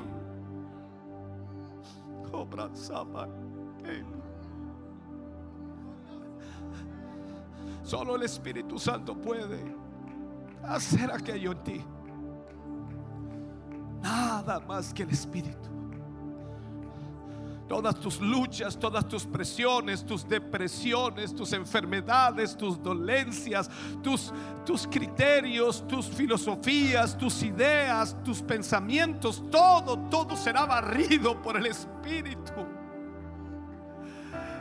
Y Él te revelará su propósito, Él revelará a tu corazón la voluntad de Dios Y comenzarás a entender y comenzarás a comprender y será diferente.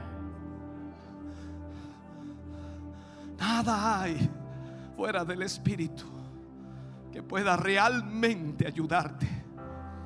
Nada hay fuera del Espíritu que pueda realmente sanarte. Nada hay fuera del Espíritu que pueda restaurarte. Nada hay fuera del Espíritu que pueda bendecir tu vida. Oh Jesús. Espíritu Santo de Dios fluye aquí. Trata con los corazones de tus hijos. Trata con tu pueblo. Trata con tu iglesia. Trata con cada uno de ellos, Señor. Espíritu Santo de Dios. Liberta, Señor, nuestros corazones en esta hora. De toda presión humana, de toda presión carnal, Señor, libértanos. Aleluya.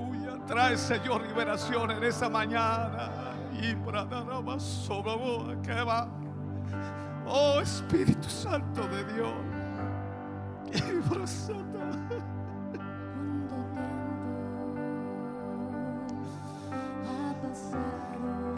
Oh Jesús, Jesús, Jesús, Jesús. La última vez que me tocaste,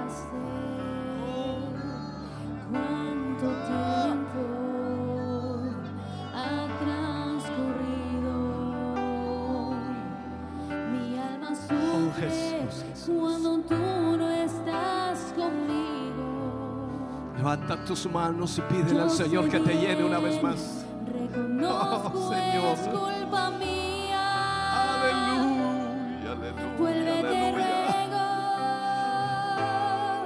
llena mi vida. Oh,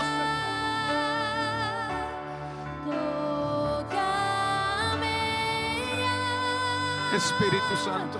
Espíritu Santo. Oh, Espíritu Santo, toca nuestras vidas una vez más. Oh, Jesús, llénales. Llénales con tu presencia. Espíritu Santo de Dios, solo tú, solo tú, solo tú, Señor. Oh, Señor Jesús.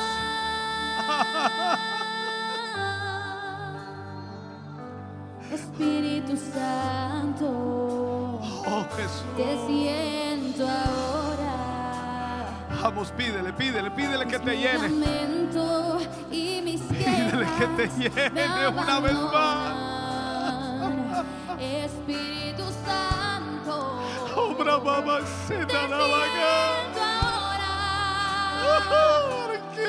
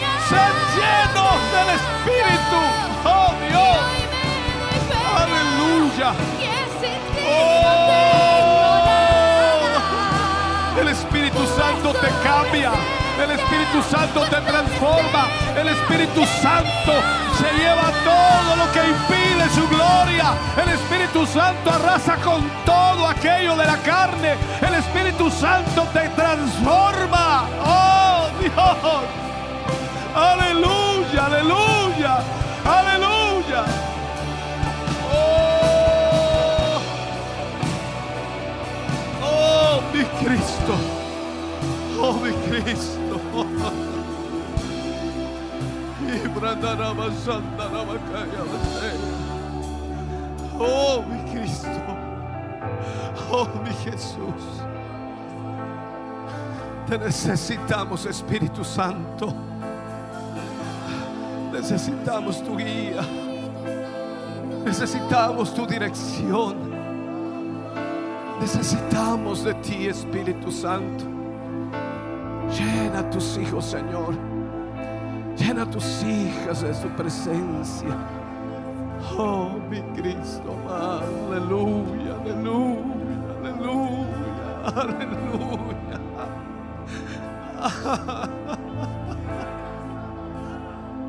Y la mazana no va a caer a. Oh, señora. Oh, señor Jesús.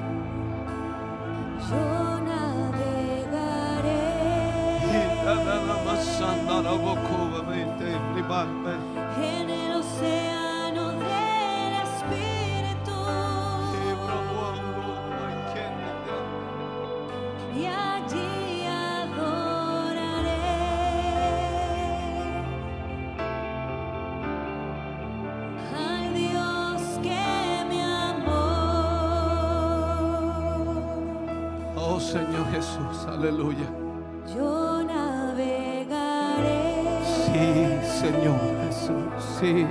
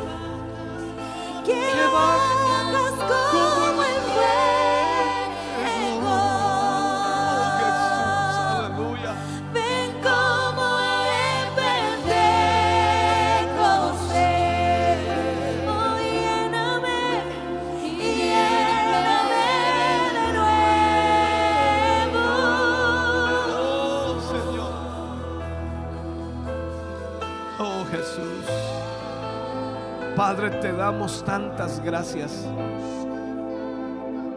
por mirarnos con misericordia, por mirarnos con amor. Te damos gracias, Señor, porque aunque somos imperfectos y fallamos, porque aunque hemos pecado y hemos defraudado, tu misericordia y tu amor siguen siendo hacia nuestras vidas. Te damos gracias por tu perdón. Te damos gracias, Señor, porque nos restauras, porque nos levantas. Y te damos gracias porque has dejado a tu Espíritu Santo para llenar nuestra vida, para satisfacer nuestras necesidades espirituales, para guiarnos y dirigirnos, Señor, en medio de un mundo difícil y complejo. Te damos gracias, Señor, porque solo a través de tu Espíritu es como encontramos la verdad. Es como encontramos, Señor, la dirección adecuada a nuestra vida. Gracias por hablarnos en esta mañana. Gracias por enseñarnos de tu Espíritu. Y te pedimos, Señor, que en los próximos temas y cada domingo tu presencia, Señor, se haga más real y más notoria en nuestras vidas. Que podamos, Señor, cada semana mejorar y de esa forma, Señor, darle lugar a tu Espíritu en nuestra vida. Que podamos doblegar la carne, Señor, y comenzar a ver el crecer del Espíritu. Oh Señor, es necesario que menguemos para que tu Espíritu crezca en nosotros. Señor, gracias por esta palabra en esta mañana. Bendecimos la vida de tu pueblo, la vida de tus hijos, de tus hijas. Señor, gracias. Y que esta palabra siga golpeando sus corazones, sus mentes. Y que en esta semana, Señor, algo extraordinario ocurra en ellos a través de la obra de tu Espíritu Santo. Oh Señor, gracias por lo que harás, por lo que has hecho y por lo que seguirás haciendo, Señor, en nuestras vidas. En el nombre de Jesús, amén. Y amén, Señor, de ese aplauso de alabanza al Señor, aleluya. Oh Señor Jesús. Oh mi Dios. Es tan fuerte sobre mí.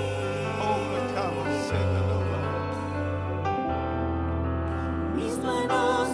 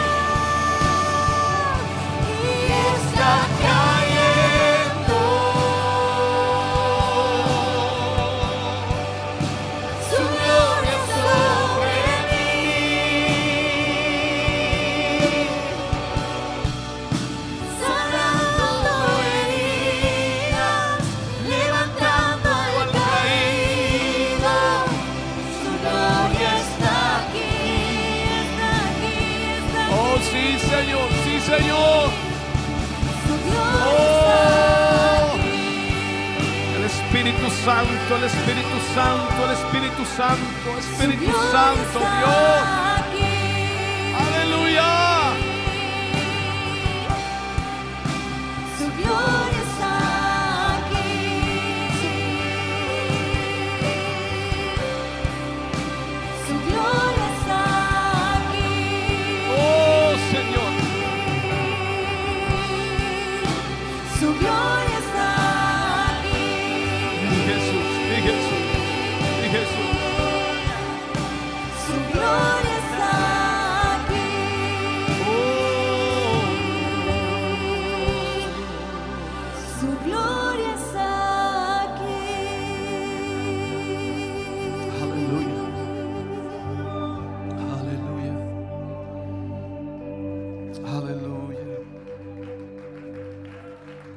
Gracias Jesús.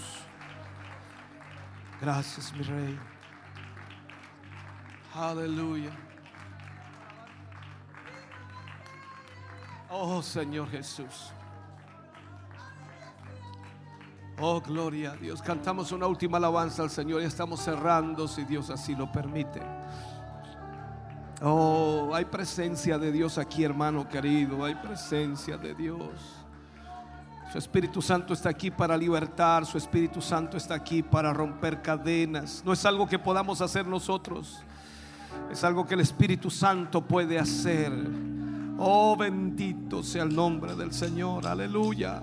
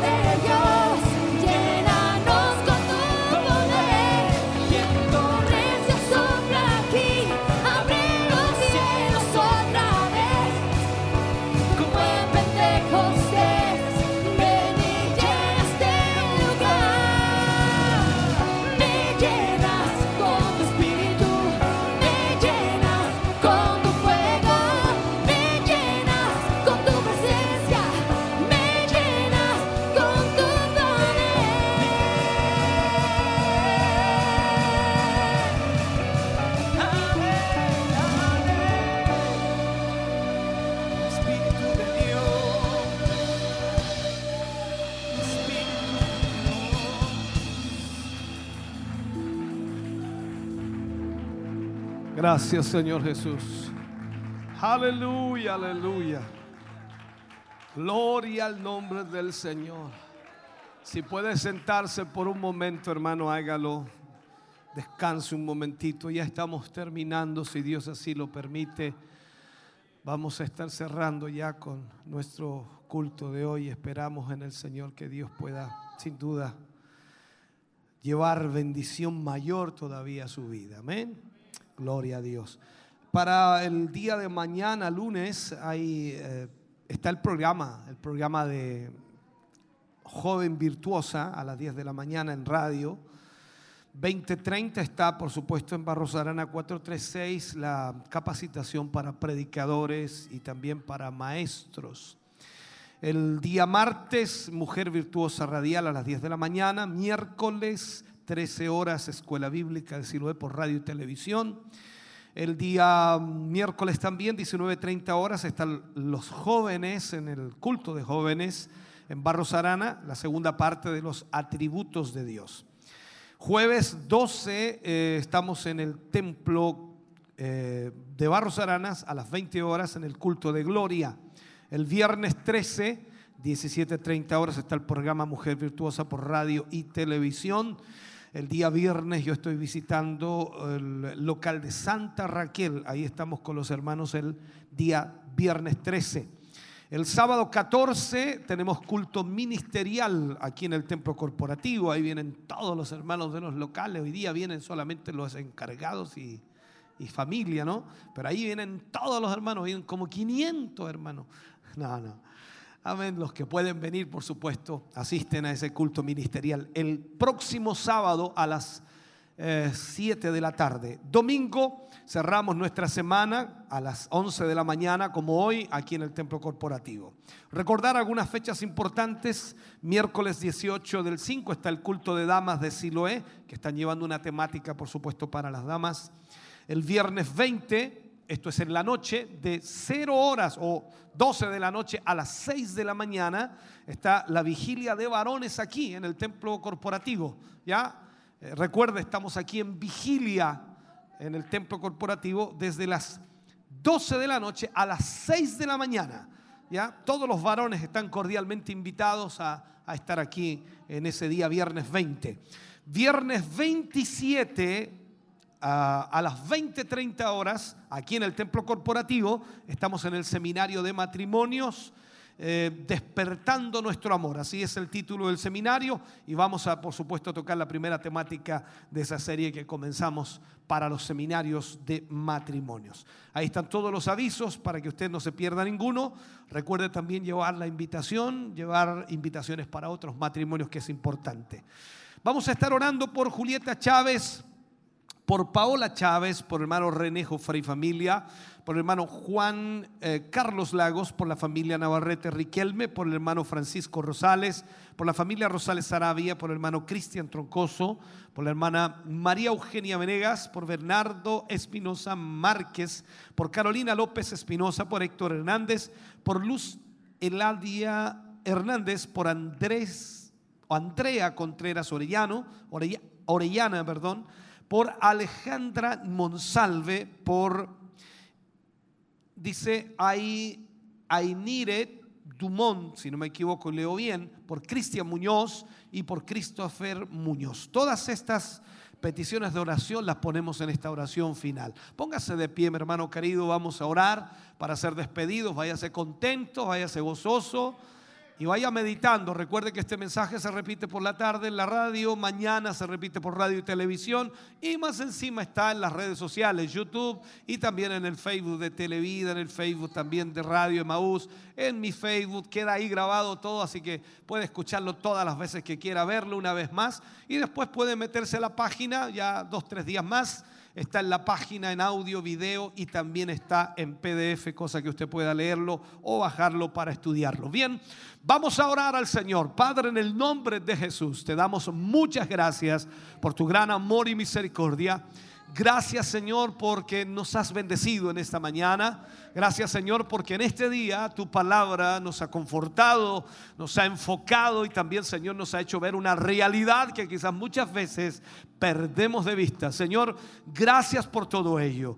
Oramos, Señor, por cada petición. Hemos leído muchas peticiones aquí, pero tú eres el Dios que obra milagros, tú eres el Dios que sana. Y sabemos, Señor, que tú puedes sanar al enfermo, restaurar la vida de tus hijos. Y te pedimos y te rogamos que obres un milagro allí en el nombre de Jesús. Gracias, Señor, por lo que harás. Y gracias por esos milagros que realizas ahora mismo. Nos vamos contentos, nos vamos bendecidos, nos vamos guardados en el hueco de su mano bajo su bendición, que es del Padre, Hijo y Espíritu Santo. Amén y amén, Señor. Fuerte ese aplauso de alabanza al Señor. Dios les bendiga grandemente. Gracias por estar con nosotros en esta mañana. Bendiciones. Estábamos escuchando una hermosa bendición, sin duda alguna, el poder participar de este culto de celebración en este día domingo 8 de mayo. Esperamos que usted también ahí en su hogar, en su trabajo, en el lugar donde usted haya podido participar a la distancia de este culto, Dios le haya bendecido a través de ese Espíritu Santo maravilloso que sin duda es tan importante poder pedir esa llenura cada vez. Como decía ahí nuestro obispo nos enseñaba a través o nos recordaba a través del mensaje, es algo constante que eh, debe estar en nuestra vida. Así que bendecidos, nos vamos en esta tarde, en este día especial y a la hora avanzado. Son eh, faltan 10 minutos para las 2 de la tarde, así que eh, esperamos que ustedes también hayan aprovechado esta mañana y junto a la familia, a lo mejor muchos reunidos en, los hogares, que hayan aprovechado también de poder recibir la palabra del Señor. Muchos saludos nos llegaron a través de Facebook, a través de YouTube, a través de las redes sociales. Nosotros estamos muy contentos de poder compartir junto a todos ustedes. Sin duda alguna es maravilloso para nosotros poder saber que están ahí atentos y siguiendo también la transmisión. Y nosotros le enviamos un cariñoso saludo a cada uno de ustedes. Eh, esperamos que Dios les haya bendecido y que, por, supuesto, esta palabra eh, haya quedado ahí para ponerla en práctica en corazón y recordarles que es una nueva serie que comenzó el día de hoy, así que usted también puede seguir cada domingo escuchando estos hermosos temas y siendo bendecidos y ministrados por la presencia maravillosa de nuestro Dios. Recordarles eh, para la semana, el día lunes, el día de mañana, a las 10 de la mañana, está el programa eh, a través de la radio Joven Virtuosa y el día martes Mujer Virtuosa, así que usted puede ahí sintonizar a nuestras hermanas y también recibir una instrucción de parte de nuestro Dios. El día jueves nos reunimos nuevamente ahí en el templo Siloé a partir de las 20 horas en el culto de gloria. El día sábado a partir de las 19 horas eh, tenemos el culto ministerial acá en el templo corporativo y el día domingo nuevamente a las 11 de la mañana. Y por supuesto recordarles para el día viernes 27 de mayo este evento especial que tenemos, el seminario de matrimonios, así que usted pueda ahí agendarlo escribirlo en el refrigerador, en algún espejo para que no se le vaya a olvidar y pueda también estar compartiendo junto a su esposo, junto a su esposa, poder estar eh, siendo ministrados a través de esta palabra maravillosa que Dios nos enseña cada día. Así que recuerda entonces, viernes 27 de mayo, a partir de las 20-30 horas, acá en el Templo Corporativo Siloé y de esa forma poder ser instruidos por la palabra del Señor. Y de esta forma entonces nosotros ya comenzamos a despedirnos, agradecemos su sintonía, agradecemos al Señor por esta hermosa bendición que Él nos ha entregado y les dejamos invitados como siempre a seguir en la sintonía de Radio Maus y Televida que siempre trae esa bendición para nosotros. Que tengan una muy buena tarde, que Dios les bendiga, aprovechen este día en familia y disfruten también ahí junto a los suyos. Que el Señor les bendiga grandemente.